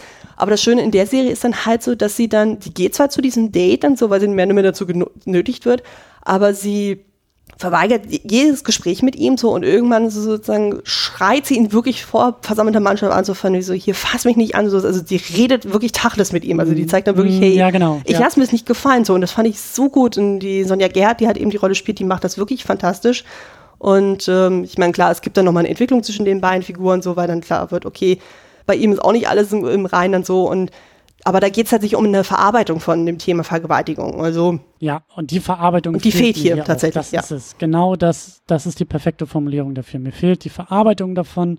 Es bleibt halt irgendwie so ein, sag ich ja, so ein, so ein, so ein billiger ähm, Aufreger, bei dem ich einfach das Gefühl hatte, ja, niemand wusste, was die jetzt noch mit Bates und Anna machen sollen. Hm. So, irgendwas muss ja mit den beiden passieren und dann, ja, nimmt man halt sowas. So. Ja. Das ist äh, Stoff für mehrere Folgen, klar, auf jeden Fall, aber es ist halt irgendwie überhaupt nicht, ich fand es überhaupt nicht äh, angemessen irgendwie thematisiert. Ja, also ich finde es auch super, super schwierig, weil wie gesagt, von den besagten Fällen in meinem Umkreis, wo ich das mitbekommen habe, da war zum Beispiel eine Geschichte, wo das auch im Familienkreis passiert ist. Und ähm, da war es zum Beispiel auch so, dass dann explizit gesagt wurde, so nein, das wollen wir nicht aufholen, so, weil das würde den Familienfrieden zerstören. Und dann dachte ich auch so, das ist jetzt nicht euer Ernst. Das ist schon eine heftige Nummer. Das ja. ist richtig Nummer. Ich meine, sie war zu dem Zeitpunkt 16, das war ihr Cousin. Und da zu sagen so, ja, nee, äh, des Familienfriedens willen, so da kriege ich persönlich total die Stresspusteln, wo ich mir denke, so das kann ja. einfach nicht angehen. Was, was, was für ein Frieden soll das denn sein? Ja, eben, also das also. ist so, das ist gute Miene zum bösen Spiel. Und ähm, ja ich meine, klar, zu der Zeit, die jetzt Downton Abbey dann spielt, so, da wurde wahrscheinlich noch völlig anders mit dem Thema umgegangen und man hat es ja noch versucht, irgendwie schlüssig zu erklären, indem man sagt, okay, Anna red, äh, wird es niemand sagen, eben aufgrund der, ähm, der strafrechtlichen Konsequenzen für Bates und so, aber ja. Das, das, das, ist einfach das ist, super das, schwierig. Das ist der Punkt, weißt du, sie wird vergewaltigt und es geht um ihn. Ja. So, er, ne, also aufgrund äh, Bates Vorbestrafung, äh, das, das finde ich halt alles nicht richtig. Also mhm. da hätte es viel mehr auch um sie gehen sollen und müssen und nicht irgendwie die ganze Zeit nur um ihn und um ihn und um ihn und wie er damit umgeht und wie er ihr das irgendwie abnimmt und wie er sich dann noch an dem Typen rächt und so. Mhm. Ja, es, es, ich, ich sage ja, ich bin da, ich bin da einfach kein großer Freund von. Und das zweite Ding, was ich ein bisschen, was mich ein bisschen ratlos, sagen wir es mal, zurücklässt, ähm, also zumindest wollte ich, da, wollte ich das auch noch mal kurz erwähnt haben, ähm, es ist die Tatsache, wie mit Rassismus umgegangen wird. Mhm. Ähm, weil wir halt eben jetzt über Rose diesen Musiker haben. Den Jack, ja. Hm? Genau. Und ähm, sie ist ja großer Fan und sie bringt ihn nach Downton und er soll ja dann eben für Robert spielen. Und danach bandelt sich auch so ein bisschen was zwischen den an und so eine kleine Liebschaft und sie geht mit ihm irgendwie aus und wird in der Öffentlichkeit gesehen. Und ich fand es halt, ich fand es erstmal interessant, dass das jetzt Thema wird mhm. in der Serie Downton Abbey und eben auch in dem Anwesen Downton Abbey. Und da haben wir dann ja auch die ganze Zeit, also ähm, also das geht ja, glaube ich, schon los, dass sie irgendwie in einem Club ist und da doch irgendwie tanzt und, glaube ich, irgendwie ihr Tanzpartner total betrunken ist mhm. und er, der Sänger, halt von der Bühne kommt und ihr diese Schmach auf der Tanzfläche stehen gelassen zu werden, abnimmt und äh, mit ihr tanzt und eigentlich ja die Situation rettet, aber aufgrund seiner Hautfarbe alle ihn sehr, sehr kritisch beäugen und eben auch da, ich glaube, wer ist es denn? Ist nicht Tom derjenige? Also der Tom holt sie da auf jeden Fall von der Tanzfläche, aber sie genau. kriegt auch einen Rüffel dann auch in anderem von Rosamund, also von der Tante. Und ich genau. glaube, Edith ist auch dabei. Genau, und das, also das ist ja der erste Moment, den wir haben. Und es ist halt immer so dieses, also Rassismus ist Thema, aber es ist so ein abwesendes Thema. Hm. Und das fand ich auch so ein bisschen, ich, ich, ich glaube, zu vermuten, mir vorstellen zu können, also es ist halt, also dadurch, dass man da in den 20ern ist, mhm. ja, ist es eigentlich, also müsste man eigentlich davon ausgehen, dass viele sowohl oben wie auch unten rassistische Meinung haben. Mhm. Die waren damals halt viel weiter verbreitet, die waren damals auch äh, nicht geächtet oder nicht in weiten gesellschaftlichen Teilen geächtet. Es war halt eine andere Zeit und da ist jetzt die Frage, wie du diese Zeit abbilden willst, weil das Problem ist halt in der Gegenwart, diese Serie halt, in der wir sie sehen. Mhm. Wenn du da jetzt wirklich jemanden deutlicher, ohne jetzt irgendwelche rassistischen, rass, ohne rassistische Sprache zu benutzen, aber ich hatte das Gefühl, dass das halt so krass subtil war, mhm. dass halt, also, das war mir manchmal schon fast ein Tick zu wenig. Ja. Dass die, dass es halt immer nur irgendwelche Blicke waren oder halt immer nur so, es wurde sehr still und also mir hat es ein bisschen gefehlt, dass das deutlicher thematisiert wird, dass es vielleicht auch deutlicher verhandelt wird. Vielleicht mhm. hätte auch die Figur da ein bisschen mehr diesen Rassismus anderen irgendwie um den, um, um den Kopf knallen können. Ich hatte das Gefühl, dass alle ein bisschen zu progressiv für die Zeit waren. Selbst Carson, äh, der sehr unbeholfen irgendwie im Gespräch mit diesem Musiker war und halt da sehr deutliche rassistische, äh, äh, wie sagt man, äh, Gedanken irgendwie äh, losgelassen hat. Aber selbst ihn hat man auf so eine lustig, unbeholfene Art irgendwie diese Situation erleben lassen. Und das hat mir auch alles nicht so mega gut gefallen. Ja, man hat das Fand Gefühl gehabt, so, die haben sehr mit Samthandschuhen angefasst. Also ich hatte auch das Gefühl gehabt, so dass ja. im, Fall jetzt von Carsten, so dass er zum Beispiel damals bei Thomas auf dessen Homosexualität heftiger reagiert hat, als jetzt auf ähm, Jacks äh, Hautfarbe. War zumindest ja, mein Eindruck. Ich, ich frage mich, ich frag mich halt, ob das auch an uns als Zuschauende liegt. Weil hm.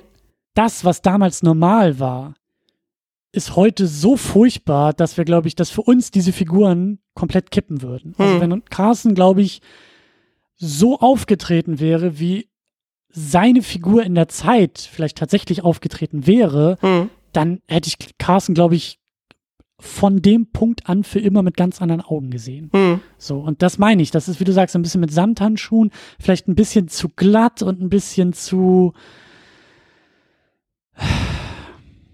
also ich hatte das Gefühl, dass sich Downton Abbey, der Ort und die Serie da ein bisschen zu positiv darstellen will. Hm. Ein bisschen zu positiv auch wegkommt. Ja. So.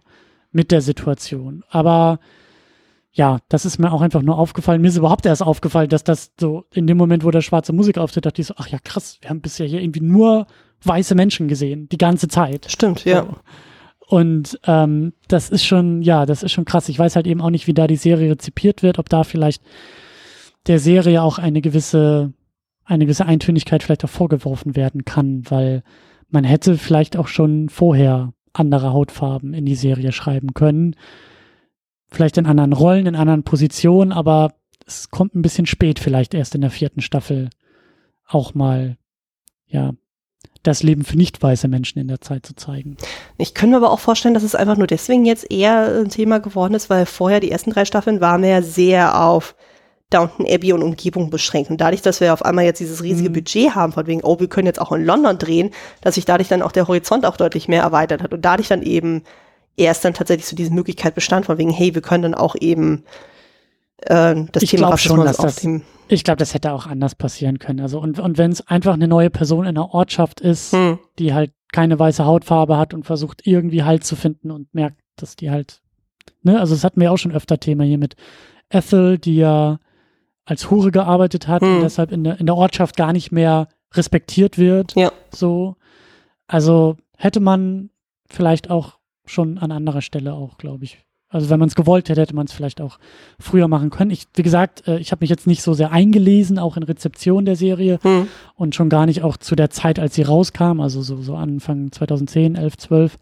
Kann durchaus sein, dass vielleicht die ersten drei Staffeln auch kritisiert wurden von Leuten, dass die gesagt haben, ey, warum ist die Serie so weiß? Hm. Die muss nicht so weiß sein. Das ist ein bisschen zu leicht, sich darauf zu beruhen und zu sagen, na ja, Stand und Aristokratie, die waren halt alle weiß und ne, so, da ja. hätte man, wenn man es gewollt hätte, hätte man vielleicht auch schon früher andere äh, nicht weiße Figuren und Rollen irgendwie schreiben können. Aber ja. naja. Aber wie hat, ähm, inwieweit hat dann für dich die Beziehung zwischen Jack und Rose überhaupt fun äh, funktioniert? Weil man hatte so ein bisschen den Eindruck, also gerade wenn man sich das letzte Gespräch anguckt zwischen Jack und Mary, die ja dann interveniert, indem sie sagt, so, ey, Moment mal, mhm. äh, bist du dir sicher, dass du sie heiraten möchtest? Und man so ein bisschen das Gefühl hat, naja, also im Grunde genommen wirkte es auf mich ein bisschen so, als würde Rose die Situation für sich dann nutzen, zum einen so, oh, er ist so exotisch und hm, hm, so, und ich kann damit mhm. meiner Mutter was auswischen. Also. So habe ich das gesehen. Ich ja. habe das von ihr aus als jugendliche Liebschaft auch gesehen. Und mhm. sie ist ja auch, was ich eigentlich sehr spannend finde bei Rose, dass sie auf ihre Art und Weise ja durchaus auch, also typisch jugendlich rebellisch unterwegs ist. Mhm. Ne? Also sie färbt sich jetzt nicht irgendwie die Haare grün und schneidet sich einen Irokesen oder sowas, aber auf ihre Art und Weise tritt sie ja schon auch heraus. Ja. Und dass da vielleicht auch aus einer, ähm, wie sagt man, aus einer Situation heraus, die sich ihr ergeben hat, nämlich dieser Zufall, dass sie da auf der Tanzfläche gerettet wird, dass sie da nicht locker lässt und dass sie da mehr draus machen will und sich selbst da vielleicht auch ein bisschen fortschrittlicher geben will, um eben auch anderen nicht nur eins auszuwischen, sondern auch um sich selbst ein bisschen darzustellen mhm. äh, mit dieser Begleitung, mit dieser Gesellschaft. So, das, das, äh, also das, das hat für mich mit der Figur Rose sehr gut funktioniert. Aber eben auch, also interessant war es ja durchaus, also ihr wurde ja auch so ein bisschen, also es war ja immer so eine Mischung aus eigentlich nimmt sie das nicht als Problem wahr und gleichzeitig weiß sie aber, dass sie aneckt. So mit dieser Mischung, das fand ich auch interessant. Ja, so ein bisschen dieses Trotzige dann so für ihr genau. Alter. Und halt quasi genau. im Rahmen dessen, was für sie dann in der Gesellschaft auch möglich ist. Und dafür fand ich es halt aber auch gut, wie sie ihn denn geschrieben haben. Also, dass hm. er auch da so seinen Moment bekommt, bei dem er sagt, so ja, er will ja gar nicht heiraten, er will diese Sache ja beenden, weil er weiß, dass sie niemals damit umgehen könnte. Und er sieht ja ihre unreflektierte jugendliche Haltung bei der ganzen Sache, ja. ihre, ihre naive Haltung vielleicht auch. Ähm, und weiß, dass er deshalb einfach, also das, also er weiß, dass es nicht geht und deswegen äh, äh, will er das auch nicht oder wird das auch nicht passieren, sagen wir es mal so. Und Rose ist eher diejenige, die da gerne dann auch aus der Reihe tritt und so. Also das fand ich schon okay, aber wie gesagt, so generell äh, jetzt auch nochmal eine andere Hautfarbe in Downton Abbey zu haben, ähm, das war zumindest bemerkenswert so. Hm, das stach auf jeden Fall vor. Ich glaube, in den späteren Staffeln haben wir das ja. nicht in der Form. Ja. Ja, ja. Gut. Ja. Wir haben schon eine Menge drüber gesprochen, aber wir haben noch gar nicht unsere, unsere Fragen und unsere Picks. Ja, ich glaube, wir sollten mal da äh, mit weitergehen, so bevor wir so in dieser schwermütigen Phase dann verharren, ja. so, dass wir wieder äh, etwas schönere Sachen dann besprechen. Genau, dann gehen wir einfach mal wieder unsere Highlight-Momente dann durch. Äh, fangen wir wieder an mit unseren Lieblingsfiguren. Welche mhm. hast du da für diese Staffel?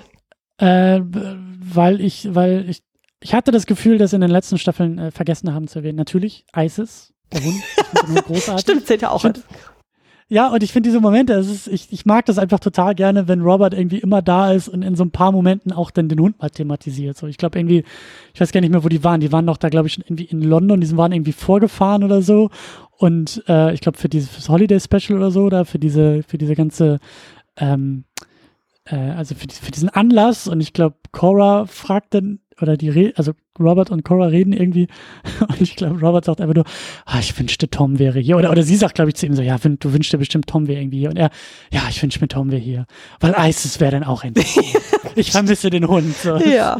Das fand ich einfach irgendwie schön. Das, ja. Äh, Kann ich mit Geld umgehen, ja. aber Isis ist, äh, das kriegt er hin. Ja, ja, und das passt auch irgendwie. Das passt zu diesem Vorsitzenden von diesem Anwesen, halt dieser wunderbare Hund. Aber äh, zu den ernsteren Picks äh, habe ich vielleicht auch schon so ein bisschen ähm, bis hierhin, äh, es ist, ist vielleicht auch keine Überraschung. Also Lieblingsfigur oben ist Rose. Mhm. Ich mag sie sehr gerne. Wie gesagt, ich mag halt eben so ihre, ihren, diesen, diesen Wind, den sie da reinbringt und äh, auch so das, was da eigentlich so mit ihrer Geschichte so passiert. Und unten äh, ist es natürlich Mr. Mosley. Mhm. Ich bin, also ich mag, ich habe, also eine Figur wie Mr. Mosley kann ich sehr, sehr leicht mögen. Die ist genau für mich gemacht. Ja, also dieser etwas äh, einfache Typ, der auch das Herz am rechten Fleck hat und keine großen Bedingungen stellt und ähm, so gutmütig ist und eben ähm, ein guter Mensch ist, ein guter Kerl, ein guter Mensch, dem man eigentlich nur das Beste wünscht, der aber eben hier, da werden wir vielleicht noch bei dem einen oder anderen Pick, werde ich ihn auch nochmal erwähnen, halt jetzt auch endlich eine, wie ich finde, sehr schöne, einen sehr schönen Handlungsverlauf im Laufe dieser Staffel, der irgendwie hat. Er bekommt so seine Momente und ich mag einfach sehr gerne, was hier mit ihm passiert und wofür er hier in dieser Staffel steht, nämlich, ja, wie schwer es auch sein kann, also dass nicht nur irgendwie ein Aufstieg und ein Fortschritt irgendwie möglich ist, je weiter die Zeit vorangeht, sondern dass auch ein Abstieg drohen kann und dass es eben nicht so wie bei Alfred, ne, so dass alle irgendwie weggehen in die USA und sich ihre Träume erfüllen und, und allen geht's einfach immer nur besser und besser und besser, hm. sondern dass es halt auch mal schlechter gehen kann und dass eben gerade Mosley, der eben als Butler, glaube ich, ausgebildet ist, halt gerade weil ja diese Jobs auch, wie es ja eben auch immer wieder erwähnt wird, auch in dieser Staffel, so nach dem Ersten Weltkrieg einfach dadurch, dass so viele Anwesen auch pleite gehen, halt auf dem absteigenden Ast ist und dass eben die Figur Mosley das auch zu spüren bekommt. Das hat mir alles sehr, sehr gut gefallen und ich mag den Schauspieler, ich mag ihn als Typ, ich mag diese Figur total gerne und er bekommt hier, er muss hier leiden, aber er bekommt auch seine Belohnung und ich fand das ein sehr schön, eine sehr schöne Staffel für meinen, für meinen Freund Mr. Mosley. Mhm, ja, ja. Also bei Rose äh, bin ich ein bisschen zwiegestalten, weil ich finde die Tasse super anstrengend und so. Wahrscheinlich, weil sie mir einfach manchmal ein bisschen zu quirlig und zu naiv und manchmal zu trotzig ist, aber das ist eher so eine persönliche Sache. Ähm, wen ich aber von oben sehr, sehr schätze und wahrscheinlich ist es die letzte Gelegenheit, dann ihn tatsächlich mal zu erwähnen, ist Gregson. Also sprich Ediths äh, quasi Verlobter. Weil er hat einfach irgendwie so eine oh. coole, smooth Art und so und gerade. Stimmt, er rettet ja Robert davon. Genau. Ja, da gibt's doch dann bei der Gesellschaft ja diese Aktion dann mit diesem Mr. Sampson, so der dann alle abzockt und so und ja, da ja, war ja voll irgendwie diese Krux und so Edith wollte die ganze Zeit dann Gregson ihrem Vater vorstellen und der drückte sich die ganze Zeit immer davor, so von wegen so, hm, was will er denn? Und, und dann erst Stimmt schon. durch diese Kartengeschichte oder diese Kartenspielgeschichte so kann Gregson dann irgendwie so seine Jugendtalente da mal wieder auspacken und kann da die ganzen Und eigentlich auch so schön tragisch, ja. dass Edith endlich, wie es scheint, glücklicher verliebt sein darf, nachdem hier, wie hieß er noch? Äh, er hat sie doch da sitzen. Äh, Stryland. Ja. Ja. Genau, ja. das, das, ja. Ja, ja, ja, doch, ja, ich habe den gar nicht so auf dem Schirm gehabt, aber du hast vollkommen recht. Das ja, ist ja. natürlich auch eine. Ja. Wie gesagt, da, da müssen wir, glaube ich, schon so weit spoilern, da wir ihn ja nicht mehr zu Gesicht bekommen. So dachte ich so, jetzt ist die Gelegenheit, um nochmal ja, zu erwähnen. Und äh, ja, weil er gerade hier so unglaublich scheinen konnte. Naja, und unten muss ich wieder so meine All-Time-Favorite dann äh, rauspacken, Mrs. Hughes, weil die ist diese Staffel so unglaublich stark. Also sie hat selber da in dem Sinne keinen wirklichen Story-Arc, aber sie ist so maßgeblich wichtig, denn so, ja, sei es bei ja. Carson mit seinem Theaterkumpel, sei es bei Tom, ja. mit der Geschichte mit Edna, bei Anna, wo sie da wirklich da wirklich sehr oder sehr intensiv damit involviert ist so und ähm, ja. Siehst du, sie ist auch diese gute Seele des Hauses. Ja, ich hatte genau den gleichen Begriff eben im Kopf gehabt, so, aber du hast mir vor. Ja, ja, ja, ja, ja, ja genau das. Ja, ja. auf jeden ja. Fall. Ja. Bin ich aber zumindest so als äh, Runner-up dann irgendwie erwähnen muss, auch ist Mrs. Baxter. Ich mag die unglaublich gerne. Die mhm. ist toll, die ist zauberhaft. Aber die, äh, auf die komme ich später nochmal. Ähm, ja, genau, dann machen wir mal weiter mit dem Lieblingshandlungsstrang. in dieser Staffel, wie wir schon festgestellt, ein bisschen schwierig, aber ja, ich mache einfach direkt weiter mit meiner Lobeshymne auf Mr. Mosley. das habe ich eigentlich gerade eben schon gesagt. Ich mag das wirklich, ich mag das sehr, sehr gerne. Ich finde das, ich finde das sehr toll. Also diese Momente, wo er da denn als Straßenarbeiter arbeiten muss, wo er irgendwie, glaube ich, auch so ein Gespräch mit seinem Vater irgendwie auch hat und so. Er, er muss da wirklich leiden. Also er hat mhm. da wirklich finanzielle Schwierigkeiten. Er merkt einfach so dieser drohende Abstieg, beruflicher Abstieg, gesellschaftlicher Abstieg, so ihm fehlt natürlich auch, und das, deswegen mag ich ihn halt auch so gerne, deswegen finde ich diese Tragik auch so wunderbar, weil Mosley ist halt in dem, was er tut, also Mosley ist halt wirklich der perfekte Butler, mhm. so. Also es liegt ja nicht daran, dass er nicht gut ist in seinem Job oder dass da irgendwas, sondern er ist halt einfach Opfer dieser Zeit. Ja, so. der Umstände. Irgendwie, genau, der Umstände. Und auf die hat er natürlich, und also er hat da keinen Einfluss drauf und dadurch, dass wir ja auch wissen, so wie es heute aussieht und wie, also das ist ja eben auch Teil dieser ganzen Geschichte so, dass halt, also dieser, dieser Serie Downton Abbey, das hatten wir schon seit der ersten Staffel, wie sich die Zeit einfach die ganze Zeit ändert und wie eben so etwas, so ein Anwesen wie Downton Abbey und eben auch diese Welt Downton Abbey und diese Lebenswelten die da in Downton Abbey stattfinden, halt so ständig umgeworfen und herausgefordert werden. Und da eben so jemanden wie, also es ist klar, dass halt eben ein Robert Schwierigkeiten hat und finanzielle Schwierigkeiten hat und dieses große Anwesen und so, also dass da die Probleme im Großen so stattfinden, das ist klar. Aber dass dann da eben so ein kleiner, süßer Mr. Mosley, der einfach nur irgendwie gefühlt immer so die halbe Welt auf dem Rücken trägt, aber halt das tut und das auch gerne tut und eben auch diesen tollen Satz, wie, wie, äh, den hattest du vorhin erwähnt und ich muss auch sofort an die Szene erinnern, wo Baxter irgendwie zu ihm sagt, Mr. Mosley, Sie sind eigentlich, Sie müssen eigentlich ein wahnsinnig glücklicher Mensch sein, weil Sie unfassbar großes Glück haben. Und er halt überfordert anfängt zu lachen und sagt, das hat noch nie jemand zu mir gesagt. Mhm. Und auch einfach so toll gespielt, weil genau in der Szene glaube ich ihm einfach, glaube ich der Figur Mosley, dass dieser Gedanke zum ersten Mal in seinem Gesicht steht, dass hm. er eigentlich auch glücklich sein könnte, weil er, wie sie ja sagt, so eine Umgebung hat, die ihn respektiert und weil er ja, obwohl er dabei ist, also obwohl er struggelt und kämpft und eigentlich Schwierigkeiten hat und dieser drohende Untergang vor ihm steht, sich aber immer noch so ein bisschen auf seine Art behaupten kann und ach, ich, ich, ich mag, ich mag, wie gesagt, ich mag den Schauspieler, ich mag die Figur, das ist alles, das ist genauso für mich geschrieben, dass das mit so einer, mit so einer stecknadelgroßen Genauigkeit in mein Herz zielt, das ist perfekt. Und ich mag an dieser Staffel so, dass er auch am Ende eher so dieses persönliche Glück ja so ein bisschen auch mit Baxter findet und dass mhm. die beiden auch ein bisschen näher zueinander kommen und ach, ich fand auch, das war so herzzerbrechend, wie er da dann vor Carson stand und ich konnte ihm das so nachvollziehen, ja. dass er sagt, Mr. Carson, ich muss auch aufpassen, wie ich mich hier verkaufe. So, mhm. ne, also klar muss er in der Situation eigentlich un, ohne zu überlegen Ja sagen, aber die Konsequenz bedeutet, wenn er das halt so weitermacht, dann ist er eigentlich auch selber dabei, sich seinen eigenen, seine eigene Existenz irgendwie äh, streitig zu machen. Ja, er sagt ja auch, glaube ich, gegenüber Mrs. Hughes so von wegen so, ich dachte, er würde das wertschätzen, dass ich nicht sofort Ja sage, sondern ja. dass ich dann eben dann das dann für mich überdenken möchte und so, aber ja. Ja. Also. Ich bin, also ja, großer Fan einfach. Mhm. Großer Fan. Mr. Mosley. Mhm. Ja, kann ich auch gut verstehen. Ähm, bei mir habe ich tatsächlich die Handlung rund um Edith und ein bisschen auch noch Gregson. Also einfach so der, äh, die Anfangsphase, die die beiden noch zusammen haben. So, es ist einfach super schön, wie sie da so völlig aufblüht bei ihm in seiner Gegenwart und so und weil er auch so eine gewisse Bodenständigkeit hat, das ist super angenehm und die beiden sich dann auch irgendwie Hoffnung machen, gerade weil wirklich dieses riesige Opfer gebracht wird von wegen, hey, ich nehme sogar die Staatsbürgerschaft des, äh, des Feindes quasi an, dann so nur damit ich mit dir zusammen sein kann. Und es ist einfach so super schön und traurig.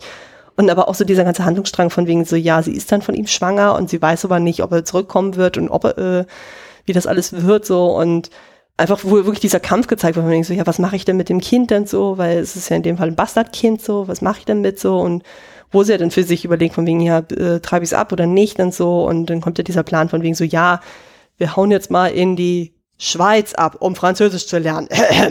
und dann. Wir machen mal ein halbes Jahr Urlaub auf dem Kontinent. Ja, ja, sowas in Richtung. Und ähm, ja, wo dann am Ende aber auch klar wird, so, nein, ganz ehrlich, so, nee, sie will das Kind bei sich haben. Das ist ja dann Mary Gold, genau, das ist ja dann gerade in der fünften und sechsten Staffel ja deutlich wichtiger.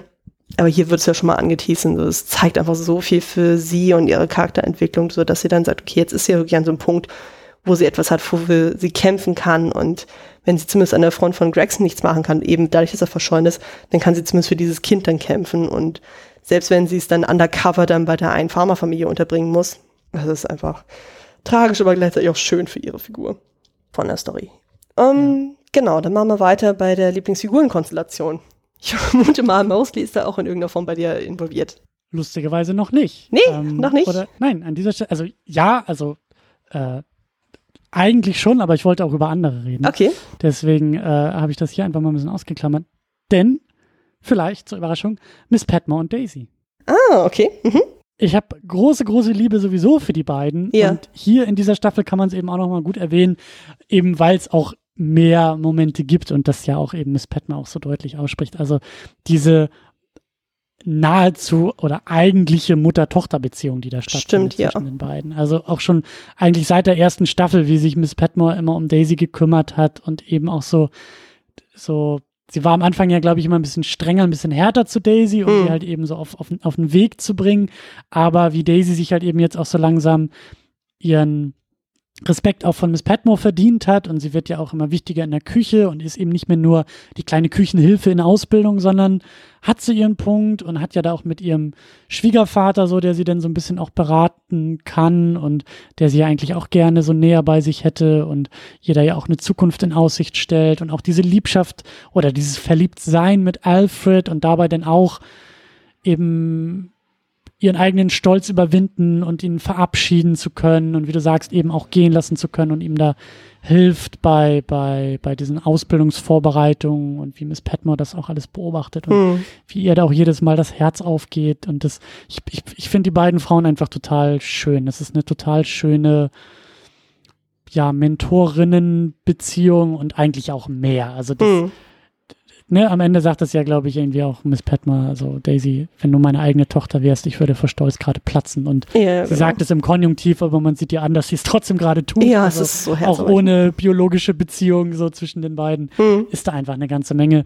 Und so als, als, also ja klar, äh, Mosley und Baxter so, aber ähm, wen ich auch noch wichtig finde und schön finde, äh, dürfen wir nicht vergessen, Tom und Mary.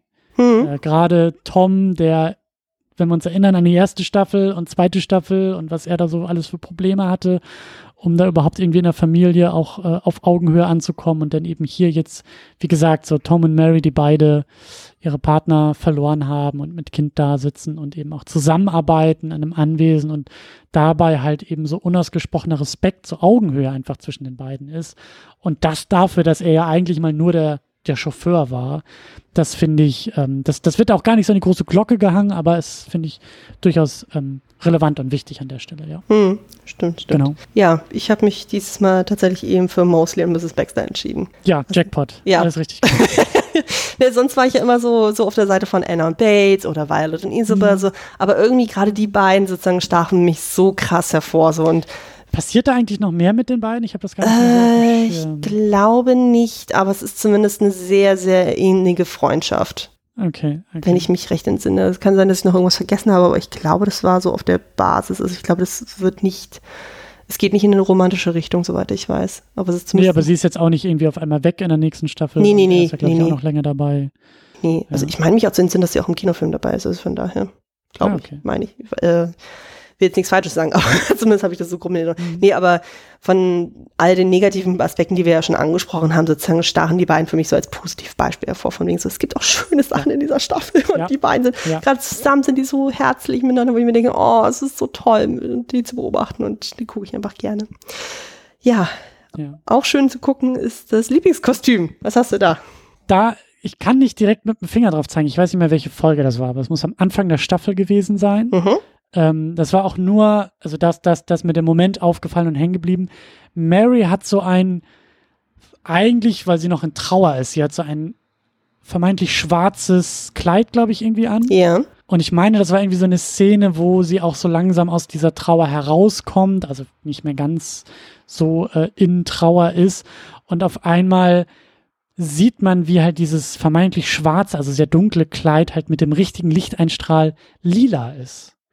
Und Ich glaube, es ist aber tatsächlich ein lila Kleid. Also es gibt einmal ein schwarzes Kleid und so und es gibt ein lila Genau, Kleid. aber es ist halt, aber es ist halt so dunkel die ganze Zeit, dass Ja. halt, glaube ich, nur mit dem richtigen Licht, also es gab so einen Moment, wo das Licht so drauf scheint und auf einmal dieses Kleid so aufstrahlt. Und das hat mir einfach total gut gefallen. Also das war dieses, dieses lilane Kleid. Ich weiß nicht mehr genau, an welcher Stelle das war. Aber okay, ich dachte, es wären tatsächlich zwei verschiedene Kleider gewesen, weil ich kann mich auf jeden Fall an ein lila Kleid erinnern, aber ich war der Meinung, das war ein anderes Kleid, das war nicht das Trauerkleid. Weil das wäre mir jetzt neu, dass man in der Zeit dann wirklich dann äh, Trauerkleidung. Nein, nein, also, ja, nein, nein, nein, nein, nein, es war, es war nicht das Trauerkleid, Ja. sondern es war noch aus der Phase, wo sie so aus dieser Trauer herauskam. Ach so, Die ja, ja. offizielle Trauer war vorbei, aber es ist ja Mary und das ist ja immer Drama bei ihr alles und es Hm. dauert immer fünfmal länger. Und es war, glaube ich, so dieser Schicksalsmoment von, so sie entscheidet sich so rauszukommen Hm. und eben auch wieder ins Leben zu treten. Und in diesem Kontext hatte sie, glaube ich, so ein, so ein Kleid an, also so ein normales Kleid, aber das war halt sehr dunkel und das, diese Dunkelheit brach sich halt so auf, als das Licht drauf scheint und das Kleid lila wird. Hm, okay. Okay, dann muss ich Das nochmal genauer für mich dann gucken, so weil ich. Ich muss auch noch mal, ich habe es jetzt, ich, ich habe es mir, glaube ich, irgendwo aufgeschrieben, aber ich habe es jetzt nicht mehr rausgefunden, wo, an welcher Stelle das war. Ja. Aber äh, genau, und die einfachste Antwort wäre eigentlich alles, was Rose trägt.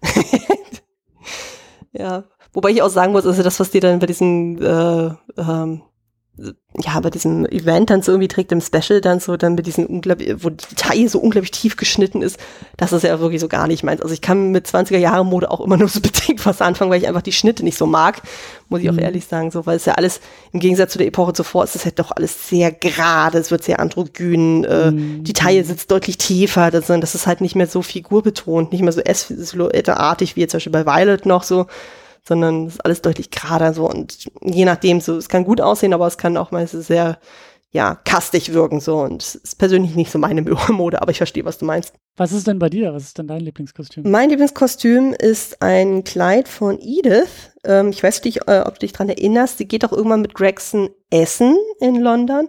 Und dann trägt sie ein wunderschönes, schulterfreies Neckholder-Kleid in Türkis. Okay. Ähm, was ja eigentlich für Edith unglaublich untypisch ist, weil normalerweise hast du sie noch nie schulterfrei gesehen. Und dann halt mit, diesem, mit dieser ganz dünnen Kette, die ja wirklich wie so ein Neckholder dann fungiert, dann halt dieses Türkis mit den ganzen Pailletten und dann halt mit diesem wunderschönen langen äh, Rockteil und so, der auch noch einen unglaublich hohen ähm, Schlitz dann auch hat. Also bis äh, irgendwie zum Oberschenkel, was ja schon echt provokativ ist und so, wo du denkst so, wow. Also das ist im Vergleich zu der Mode, die sie ja dann auf Downton dann irgendwie trägt, dann schon echt gewagt und so. Aber das zeigt dann auch, dass sie gerade dann eben in London im Umgang mit Gregson dann so einfach so aufgeht so und aufblüht und dann auch einfach mehr von sich zeigt und so. Und das finde ich einfach großartig. Hm. Weil danach ist sie ja dann doch irgendwie deutlich verschlossener wieder. Hm. Hm. Da blüht sie auf, ja. Ja, ja. Und das gönnt man ihr auch total. Ähm, machen wir mal weiter mit dem Lieblingsset oder Lieblingsrequisite. Ich bin sehr gespannt, was du pickst. äh, ich fange ich fang einfach mal an und sag alles, was in London stattfindet. Ganz besonders der Buckingham Palace. Mhm. Davor, da drin, auch das Londoner Anwesen von, äh, von, den, äh, äh, von der Familie. Also das, äh, also dieses Holiday Special, das hat mich wirklich äh, sehr begeistert, was so die Sets angeht. Und deswegen meine ich ja, also wenn da, also da sehe ich halt eben auch das Potenzial, also auch von der Handlung her, was da eben so in dem, in dem Special passiert, mit diesem Debütantinnenball und dann eben da diesem Brief und Bates, der da dann noch im Verborgenen irgendwie so Beweise fälschen muss und so ein bisschen rumtrickst und so. Das, äh, das hat für mich schon besser funktioniert, auch auf der Länge von 90 Minuten. Hm. So eine Folge auch aufzubauen. Das hatte eben die Schauwerte mit den Sets in London und so. Das war schon irgendwie, und dann eben auch mit der Königsfamilie. Also es, das, ja, doch, also das hat mir auch echt ein bisschen Skepsis vor dem Kinofilm jetzt genommen. Aber ja, alles, was in London passiert. Okay, verstehe ich. Ähm, bei mir ist es tatsächlich diesmal eine Requisite. Ich weiß nicht, inwieweit es äh, ähm, naheliegend ist, aber ich habe mich tatsächlich für Mrs. Baxter, äh, Baxters Nähmaschine entschieden. Schön, schön, ja. Weil die schön. ist so schön. Es ist halt von der Firma Singer. Und es ist halt so eine schwarz-goldene, so richtig altmodisch dann so. Und ah, die ist einfach so fantastisch. Und ich denke so, oh mein Gott, ich will die einfach nur so als irgendwo Deko irgendwie rumstehen haben. So, das, äh, Mhm. Die ist einfach so schön. Hm. Und vor allem so, weil die auch so praktisch ist, weil die kannst du tatsächlich auch noch durch die Gegend tragen. Die meisten sind dann an so kleinen Tischchen irgendwie fest installiert, aber die kannst du wirklich dann durch die Gegend tragen, so, wo ich denke, so, oh mein Gott, ist das schön. Ich fand den Moment auch, auch so toll, weil Miss Patmore ja wieder so technologiefeindlich ist und äh, das Ding am liebsten verfluchen würde und Daisy, die total neugierig ist und da so diese, diesen Generationswechsel Wechsel auch irgendwie darstellt. Das war auch schön, ja. Stimmt, wo er noch, ich glaube, Mrs. Hughes dann irgendwie mal Mrs. Äh, Patmore anspricht, so von wie so, gibt es eigentlich jemals irgendwas? Nee, Cora Ja. ist es. Cora sagt dann irgendwie so, gibt es noch irgendwas mal so, wo sie mal nicht dagegen ist? Dann so, weil sie ja, glaube ich, äh, für einen Kühlschrank plädiert. Genau, genau. Da ging es um Kühlschrank und Patmore sagt, wofür brauchen wir einen Kühlschrank? Wir haben Eisboxen, das hat schon immer funktioniert. Ja. Also, ja. Warum müssen wir was ändern? Ja. Oder Mrs. Genau Hughes mit dem. Toaster, das ist auch so geil. Ja. Ja, ähm, Stimmt. genau. Machen wir weiter mit dem lustigsten Moment. Ähm, ja, ich habe da jetzt gar nicht so den, den riesengroßen Brüller, aber zumindest eine Szene, bei der ich das Gefühl hatte, dass äh, der Hauptdarsteller in der Szene die Szene sehr genossen hat. Tom tanzt mit Violet. Mhm. Äh, ich glaube, ganz am Ende war es sogar im Holiday Special, war es die Folge davor, ich weiß gar nicht mehr warum, aber da ging es, glaube ich, auch so ein bisschen so darum, dass ich glaube, also ne, irgendwie wieder so, man ist in Gesellschaft, es wird getanzt und ich glaube, Violet hat ihm da noch mal so ein bisschen gut zugeredet und auch gesagt so, hey Tom, so, du hast ja auch einen weiten Weg hinter dir, du mhm. hast ja wirklich, also vergiss das nicht, vergiss nicht, also du sagst zwar immer, das sind hier nicht alles deine Leute, aber du bist jetzt hier angekommen und du bist ein Teil davon. Und er bestätigt halt diesen Moment, indem er sie zum Tanzen auffordert. Und sie ist ja auch völlig perplex, dass äh, ausgerechnet er und so ein junger Mann sie dann zum Tanzen und so. Und ich fand diese, ich fand diesen, ich fand diesen Moment eigentlich sehr schön, ich fand ihn eben sehr auch also sehr amüsant.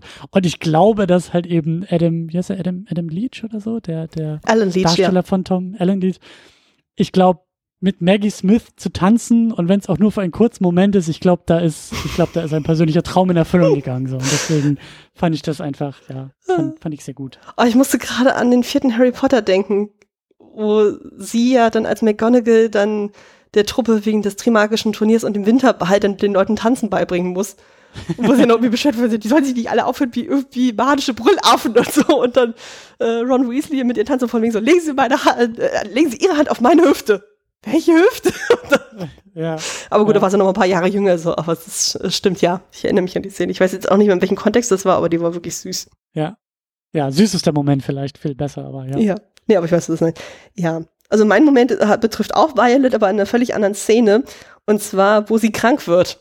Mhm. Und von Isabel gepflegt wird. Und das ist so geil, denn so, weil die ist ja dann richtig, richtig fies krank dann so und äh, Dr. Clarkson sagt ja auch irgendwie so, ja, ich kann irgendwie niemanden aus dem Krankenhaus holen, so, und Isabel so, ja, ja, kein Problem, ich kann mich um sie kümmern.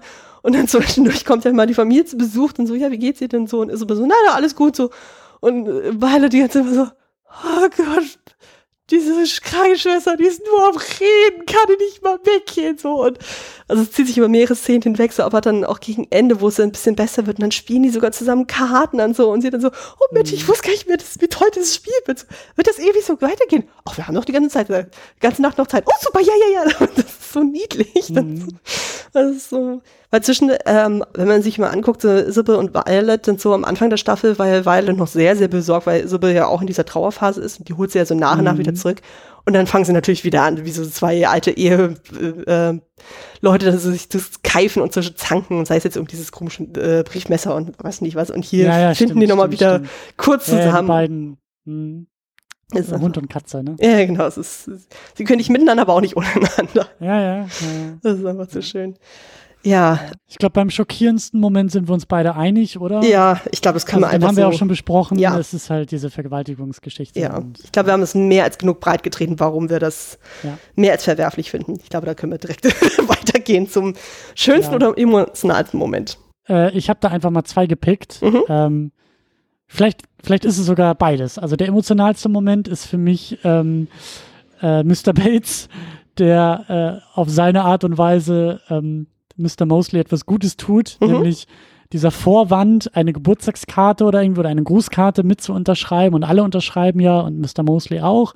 Und dann fälscht er die Unterschrift von Mr. Mosley, um einen Schuldschein zu fälschen, um dann demonstrativ irgendwie am, am äh, Küchentisch da, am Bedienstetentisch äh, als es eben Mr. Mosley so finanziell so schlecht geht, ähm, diesen gefälschten Schuldschein auf den Tisch zu legen, zu sagen, hey Mr. Mosley, Sie erinnern sich ja vielleicht noch, wie Sie mir Geld geliehen haben. Hier, ich gebe Ihnen das versprochene Geld endlich zurück und es tut mir wahnsinnig leid und wie völlig irritiert und perplex Mosley einfach ist, der hm. gar nicht schnallt, was da überhaupt los ist und eben, ich fand das einfach total schön und da ist eben auch Bates wieder so dieser äh, ja, dieser, dieser moralisch gute, herzensgute Mensch, der sieht, wie Mosley leidet und ihm was Gutes tut. Und ähm, ja, dieser Moment hat mir einfach sehr, sehr gefallen. Hm. Ähm, ne, so, weil ich bin ja großer Mosley-Fan und das war ein schöner Moment für ihn. Aber der schönste Moment ist für mich ganz am Ende, ganz am Ende der Staffel, ganz am Ende von einem Holiday Special. Carson und Mrs. Hughes gehen ins Wasser und äh, sie reicht ihm die Hand und sagt, Mr. Carson, wenn es sein muss, können Sie immer meine Hand halten, um sich sicherer zu fühlen.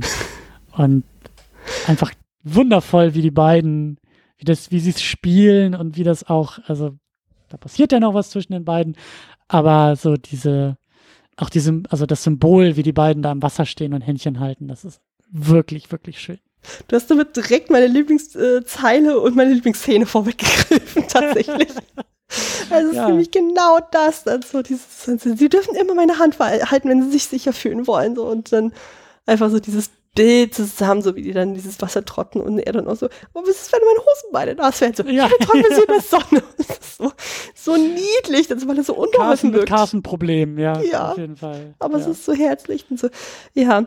Nee, aber mein emotionalster Moment, ich hatte erst überlegt gehabt, ob ich die Szene zwischen Bates und Anna nehme, wo sie sich dann aussprechen, aber habe ich jetzt dann doch umentschieden so und ich würde sagen, die Ansprache von Mrs. Hughes bei Mary wo es dann eben darum geht, mhm. dann mhm. mit dem Ticket, wo sie explizit dann sagt, so ganz ehrlich, dann so, äh, mhm. wenn jemand äh, seine Frau rächen möchte für ein Verbrechen, was mehr als unmenschlich ist, mhm. wer sind wir denn, dass wir das verurteilen können? Und das war einfach so schön. Das war, mhm. war für mich dann wieder, was du schon meintest, so dieser gute Seele-Moment so von wegen so Mrs. Mhm. Hughes ist einfach ja, toll. Ja, Mrs. Hughes ist schon wirklich, die ist hier on fire in der Staffel. Ja. Also die, ja. Ja, stimmt. Also so verwerflich wie wir ja ähm. diese ganze Vergewaltigungsgeschichte finden, so, aber das sind wirklich so Momente, wo Mrs. Hughes wirklich so strahlen konnte und so wirklich mal weiß, also mhm. was für eine unglaublich starke äh, Figur sie eigentlich ist. Und mhm. ja, genau. Der, der, der passende Fels zu Mr. Carson. Beide sind ja so ein bisschen Felsen in der Brandung. Ja, ja, aber sehr schön.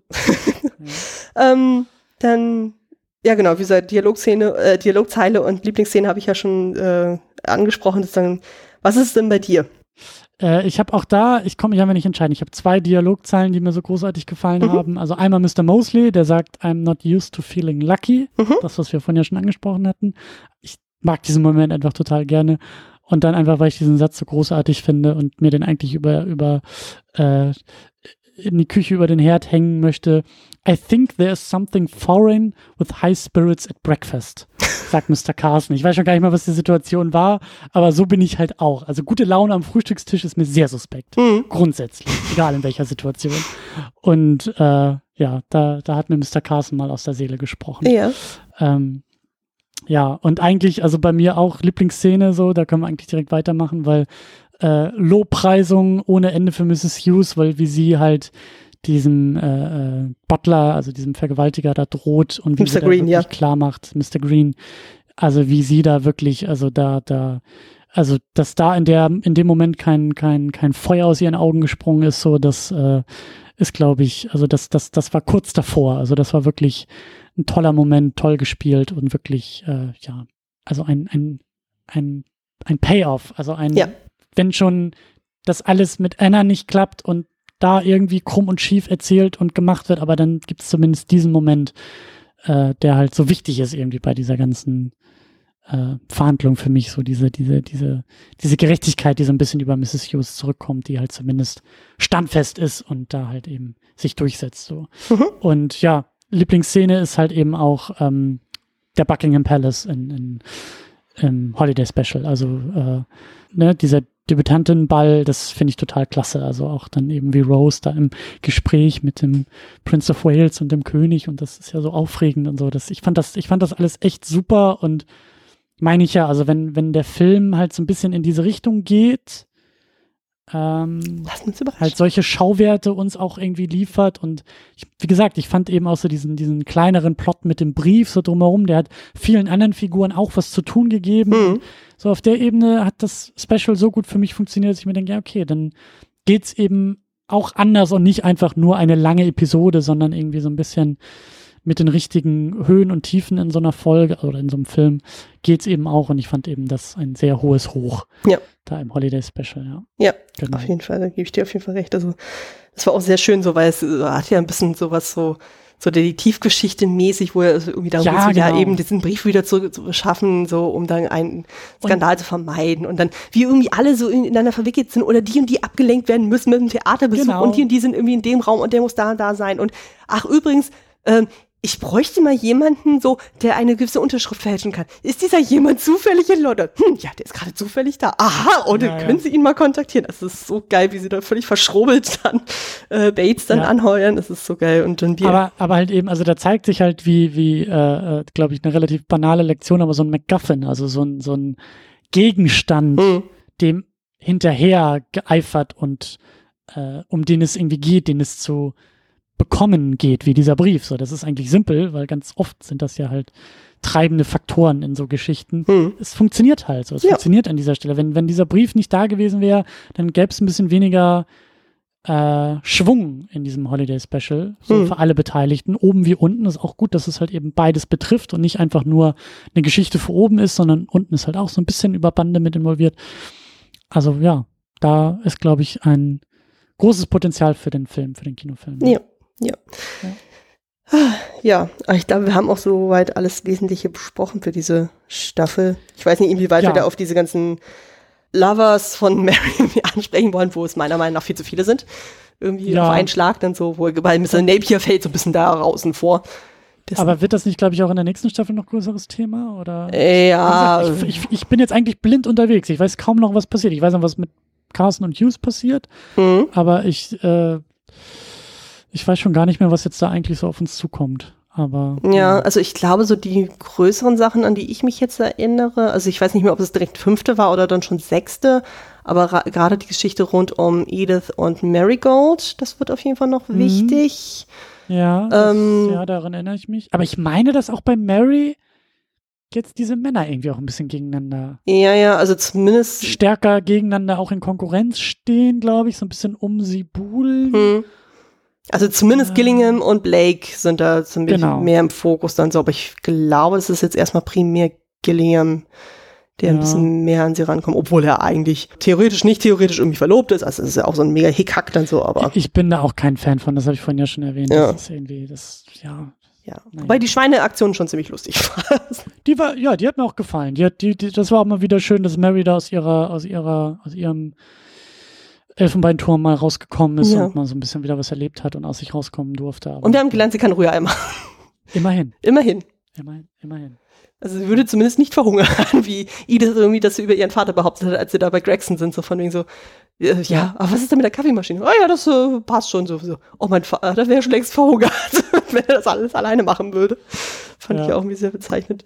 Ja, nee, aber ansonsten, ich glaube, mit Rose passiert da auch noch so ein bisschen was. Da taucht irgendwie der eine da auf. Stimmt, ja. Wo irgendwie dieses Thema Jude sein, glaube ich, noch Thema wird. Mhm. Kann sein, dass ich mich jetzt auch irgendwie da in die Nässe lege und irgendwas Falsches erzähle. Stimmt, ist eine, ähm, du hattest ja mich vorhin noch gefragt, so wegen des Typen, der rund um Isabel da rumwuselt, Lord Merton. Mhm. Den haben wir tatsächlich schon einmal gesehen. Das war die Aktion, mhm. ich weiß nicht, ob du dich dran erinnerst, wo Tom am Tisch doch von dem einen Typen da ähm, Alkohol ja. eingekippt bekommen ja. hat. Das war dessen ja. Sohn, der Larry. Also das ist so quasi der Sohn von, äh, von dem Lord Merton, der gerade um Isabel so ein bisschen rumwuselt. Und da gibt's noch mal so einen längeren Plot, dann so, wo die beiden so miteinander anwenden, aber gerade eben diese besagten Söhne, unter anderem auch Larry, der halt gegenüber Tom so fies war, dann auch mhm. sagen so, nee, also Isabel, das geht ja mal gar nicht. Die wollen wir nicht als Stiefmutter. Mhm. Also da gibt's auf jeden Fall noch diesen stimmt, Plot. Stimmt, stimmt, stimmt, stimmt. Ähm, ich meine, da gibt's noch so einen Plot rund um Cora, da gibt es irgendwie so einen, der so ein bisschen Kunstliebhaber ist, der so von Richard E. Grant gespielt wird. Mhm. Da, äh, wo es so eine Eifersüchtelei gibt mit äh, Lord Grantham. Vielleicht, also ich merke schon so, kaum ist Matthew weg, da verschwimmt das alles ein bisschen. Ja, und äh, also ich bin gespannt. Also bei mir bleibt jetzt echt hängen, so diese Staffel durchaus problematisch, durchaus weniger, also mit weniger großem Erzählbogen, mhm. alles kleiner, alles halt irgendwie so mit auch kleineren Geschichtchen und so ein bisschen. Also da bin ich mal gespannt, wie es in der nächsten Staffel ist, ob da jetzt auf einmal wieder ein großer Bogen dazukommt oder ob es einfach so bleibt, ob es jetzt eher bei den Figuren bleibt, hin und her und kleinere persönliche Geschichten und wer mit wem, so, das war es ja schon immer, aber es gab auch immer vorher diesen großen Bogen. Vielleicht ist es jetzt auch so, ich meine, Downton scheint jetzt ja gerettet zu sein, also mhm. vielleicht ist es auch ganz sinnvoll, jetzt nicht jede Staffel davon zu erzählen, dass das Anwesen jetzt dem Ruin nahe steht, sondern das Thema jetzt auch ein bisschen mal ruhen zu lassen. Ja. Also äh, ich bin auf jeden Fall gespannt, was dann noch was dann noch uns zukommt. Ja. Also ich meine, da kommt auf jeden Fall nochmal ein größerer Plot rund um Anna und Bates, dann so, wo sie, glaube ich, dann ins Gefängnis kommen soll, weil sie dann verdächtig wird, Mr. Green umgebracht zu haben. Ich meine, dass das mit Green auch nochmal zurückkommt. Ja, ja, das, das ist auf jeden Fall noch Thema. Also auf jeden Fall für die fünfte Staffel noch, das weiß ich noch. Aber und da sind, glaube ich, auch eben Mosley und Mrs. Baxter involviert, dass die dann versuchen, da den Tag zu retten. Also die wären auch nochmal wichtig. Na gut, da, dann bin ich ja wieder dabei. ja, ja. Aber würdest ja. du sagen, so von der Gewichtung her, so wir hatten ja damals ja auch die zweite Staffel auch so ein bisschen kritisiert, ähm, würdest du dann sagen, so die war wiederum eher stärker als die vierte oder das Gefühl so, nee, die vierte hatte dann wieder mehr Highlights? Wenn du sie so gegeneinander ja, mehr, vergleichen würdest. Mehr Highlights als, als die zweite? Mhm. Oder als welche jetzt? Ja, die zweite war ja die mit dem Ersten Weltkrieg. Ach so, ja, okay, das war natürlich, ja, ich, also ich glaube, ich glaube, mir gefällt die vierte, ich habe es jetzt eher, glaube ich, ein bisschen mit der dritten noch verglichen. Mhm. Ich glaube, für mich fällt hier irgendwie ein bisschen was ab. Mhm. Ich glaube, ich, ich mag diese, da habe ich jetzt, glaube ich, schon tausendmal erwähnt, aber ich, ich mag diese großen Geschichten, diese großen Bögen. Ich mag auch, wenn, hatte ich auch schon öfter erwähnt, wenn die Welt da draußen auch Thema ist. Ja. Ne? Also wenn, wenn Downton halt in was Größeres irgendwie auch eingebunden ist und wenn es halt der Weltkrieg ist oder wenn es halt irgendwelche politischen Umwälzungen sind, gesellschaftliche Umwälzungen und ich hatte das Gefühl, dass hier dann halt ja ein Toaster und eine Schreibmaschine vielleicht irgendwie mal, äh, eine, eine Nähmaschine so ein bisschen was von der Welt da draußen äh, andeuten, aber da fehlte mir, glaube ich, ein bisschen was. Mhm. Ähm, deswegen äh, ja, also so im Großen und Ganzen, obwohl ne, Momente mit Mosley und, und mir ja auch Sachen gefallen haben, aber ich glaube so im Großen und Ganzen hat mir die vierte nicht so gut gefallen wie mhm. die anderen bisher. Also da mal gucken. Also ich weiß jetzt nicht, ich, bin, ich kann jetzt keine Reihenfolge irgendwie äh, aufstellen, aber ich weiß, also wenn es halt so eine Art Kurve wäre, so, die ist jetzt auf jeden Fall so ein bisschen nach unten gegangen. Mhm. Das kann ich schon mal sagen, ja. Ja, geht mir aber genauso. Also ich kann mich auch dran erinnern. Ich meine, die erste ging ja schon ziemlich stark los. Bei der zweiten mhm. merkt man schon, dass es schwächelte so ein bisschen, weil manche Sachen so ein bisschen so dahingerotzt wirkten, dann so in Anführungszeichen, mhm. wie zum Beispiel mit dem verschollenen Cousin. Ähm, aber dann die dritte ja, war ja, wiederum sehr, sehr stark, trotz der sehr gravierenden äh, Ereignisse rund um Sybil und äh, Matthew. Aber jetzt hier, also gerade, was wir auch schon angesprochen, eben diese Vergewaltigungsgeschichte, die Geschichte rund um Jack Ross, dann so, wo man das Gefühl hat, so, mm, das nimmt teilweise so Kurven dann an, so die nicht sein müssen. Ja. Und ja. ja. Das, das war so mein, mein Gedanke, so, wo will diese Staffel eigentlich hin? Mhm. Wo wollen manche Handlungsstränge eigentlich hin? Sind die jetzt auf ein großes Ziel ausgerichtet oder ist das einfach eher so, ähm, mal gucken, was wir jetzt hier draus machen? Also ja, das, das äh, alles ein bisschen schwammiger, so ein bisschen wabbeliger irgendwie so. Ja. Weniger fest, weniger konstant, weniger zielgerichtet ist so mein Eindruck. Ja, aber zumindest können wir ja schon mal sagen, so, das äh, wirklich so der absolute Tiefpunkt, den haben wir jetzt quasi abgeschlossen. Die Therapie haben wir soweit bestanden. Und ja. äh, ich glaube, ab jetzt wird es auch ein bisschen positiver. Ich hoffe, ich hoffe, ich will, dass die Kurve wieder nach oben geht. Ich ja. will, dass es mir wieder besser gefällt. Also ich meine mich zu erinnern, so, ähm, dass das eigentlich so für mich immer so der absolute Tiefpunkt war. Sozusagen, und ab jetzt hm. ging es eigentlich wieder eher aufwärts. Hm. So aus der Erinnerung ja. heraus dann so. Genau. Äh, aber Tiefpunkt, es wird schon spät. ich glaube, wir sollten langsam mal zum Ende kommen. Ich meine, wir haben ja mehr Die Sonne hat ihren Tiefpunkt schon erreicht, das stimmt. Definitiv, wobei bei mir in der Ecke so, also ich sehe immer noch so ein bisschen so den Horizont so, aber es ist noch nicht hundertprozentig dunkel, aber gut, wir haben ja immer noch äh, Sommer, da wird es gefühlt um 23 Uhr immer noch nicht dunkel. Zumindest ja. nicht bei uns.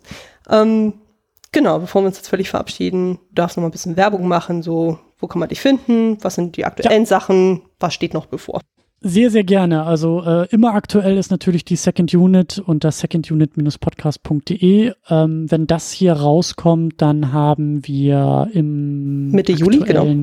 Genau, ja, im aktuellen Punkt haben wir auf jeden Fall unsere Ausgabe zu Manche mögen es heiß, Some Like It Hot, zusammen mit äh, dem Podcast Brainflix und du wirst das ja auch noch bei Klassiker Fable, äh, wirst den Film ja auch noch aufgreifen. Also genau. Also da äh, haben wir auch schon was zu gemacht. Und dann gibt es auch eine Episode zusammen mit Tamino zu dem Film Sicario, Emily Blunt, Denis Villeneuve.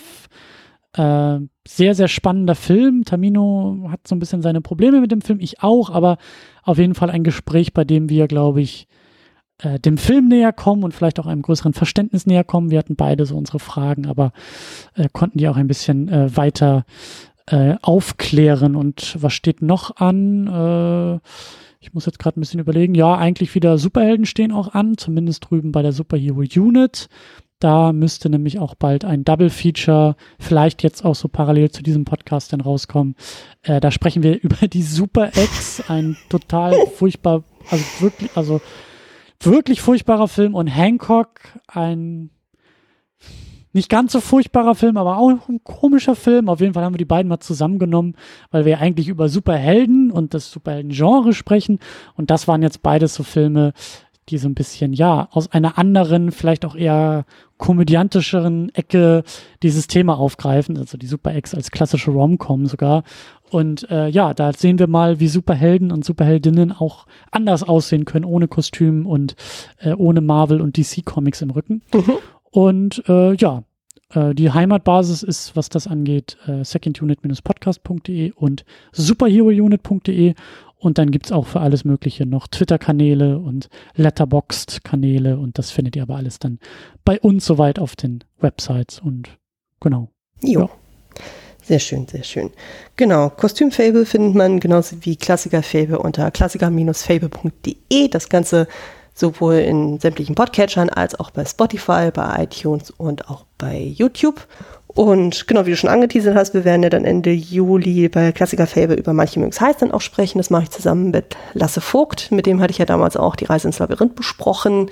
Und ähm, du hattest es ja schon weggegriffen. In eurer Folge habt ihr auch schon über den Film gesprochen, aber bei uns wird es ja nochmal um ein paar andere Aspekte gehen, wie zum Beispiel auch die Produktionsgeschichte, was denke ich auch sehr, genau. sehr spannend in dem Fall sein wird. Und genau, und dann in der nächsten Folge von Kostümfable machen wir einfach direkt weiter mit unserem Rewatch. Wir nähern uns so langsam dem Endspurt. Geht ja dann ins letzte Drittel, ins letzte Trimester quasi. Und ja, wie gesagt, das tiefe, tiefe Tal in dieser Staffel haben wir jetzt quasi überquert. Es kann jetzt nur noch besser wir werden. durchatmen. Ja, wir können wieder durchatmen. Wir sind jetzt ja. nicht völlig traumatisiert und so, aber ähm, es hinterlässt schon einen kleinen Wermutstropfen in dieser sonst eigentlich sehr, sehr großartigen Serie. Ja, aber wir wollen ja auf einer positiven Note enden und wir hoffen jetzt das Beste dann für die äh, nächste Staffel und den Rewatch. Danke, dass du wieder dabei warst. Ja, vielen, vielen Dank für die Möglichkeit. Also äh, sonst komme ich ja kaum dazu, über Kostümserien oh. und Nabby zu sprechen. Das, oh. äh, ja. ja, aber wir müssen das häufiger machen, wenn das Zeitfenster es erlaubt. Mal gucken. Ja, auf jeden Fall. Ja.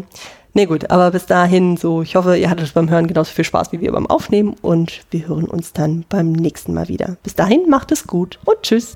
Tschüss.